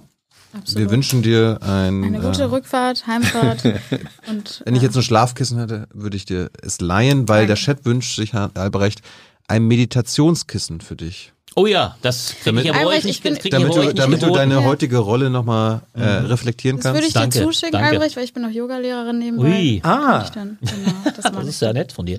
Ja, ja, ich werde das jetzt also die, die, mit dem, mit dem erzieherischen Auftrag, der geht nicht von dir aus, aber von der, äh, vom Chat hier offensichtlich, ich sollte meine Rolle reflektieren. Das werde ich dann tun. Momentan ja noch ohne Kissen, aber ich tue das natürlich nach jeder Sendung reflektiere ich hier sehr inständig und deswegen äh, fand ich es toll. Also ich, Ich habe nochmal gesagt, ich fand es eine tolle Runde und hat mir viel Spaß gemacht. Wann, wann kommt dein Buch? Wann kommt dein Am Buch raus? 31.03. Am 31.3. Titel? Unsozialstaat Deutschland, warum wir radikal humanistisch werden müssen. Kosten? 20 Euro. Verlag? Bastei Lübbe. Sehr schön. Ich hatte jetzt Quadriga gelesen auf dem Cover. Gehört zu Bastei Lübbe. Ah, Entschuldigung.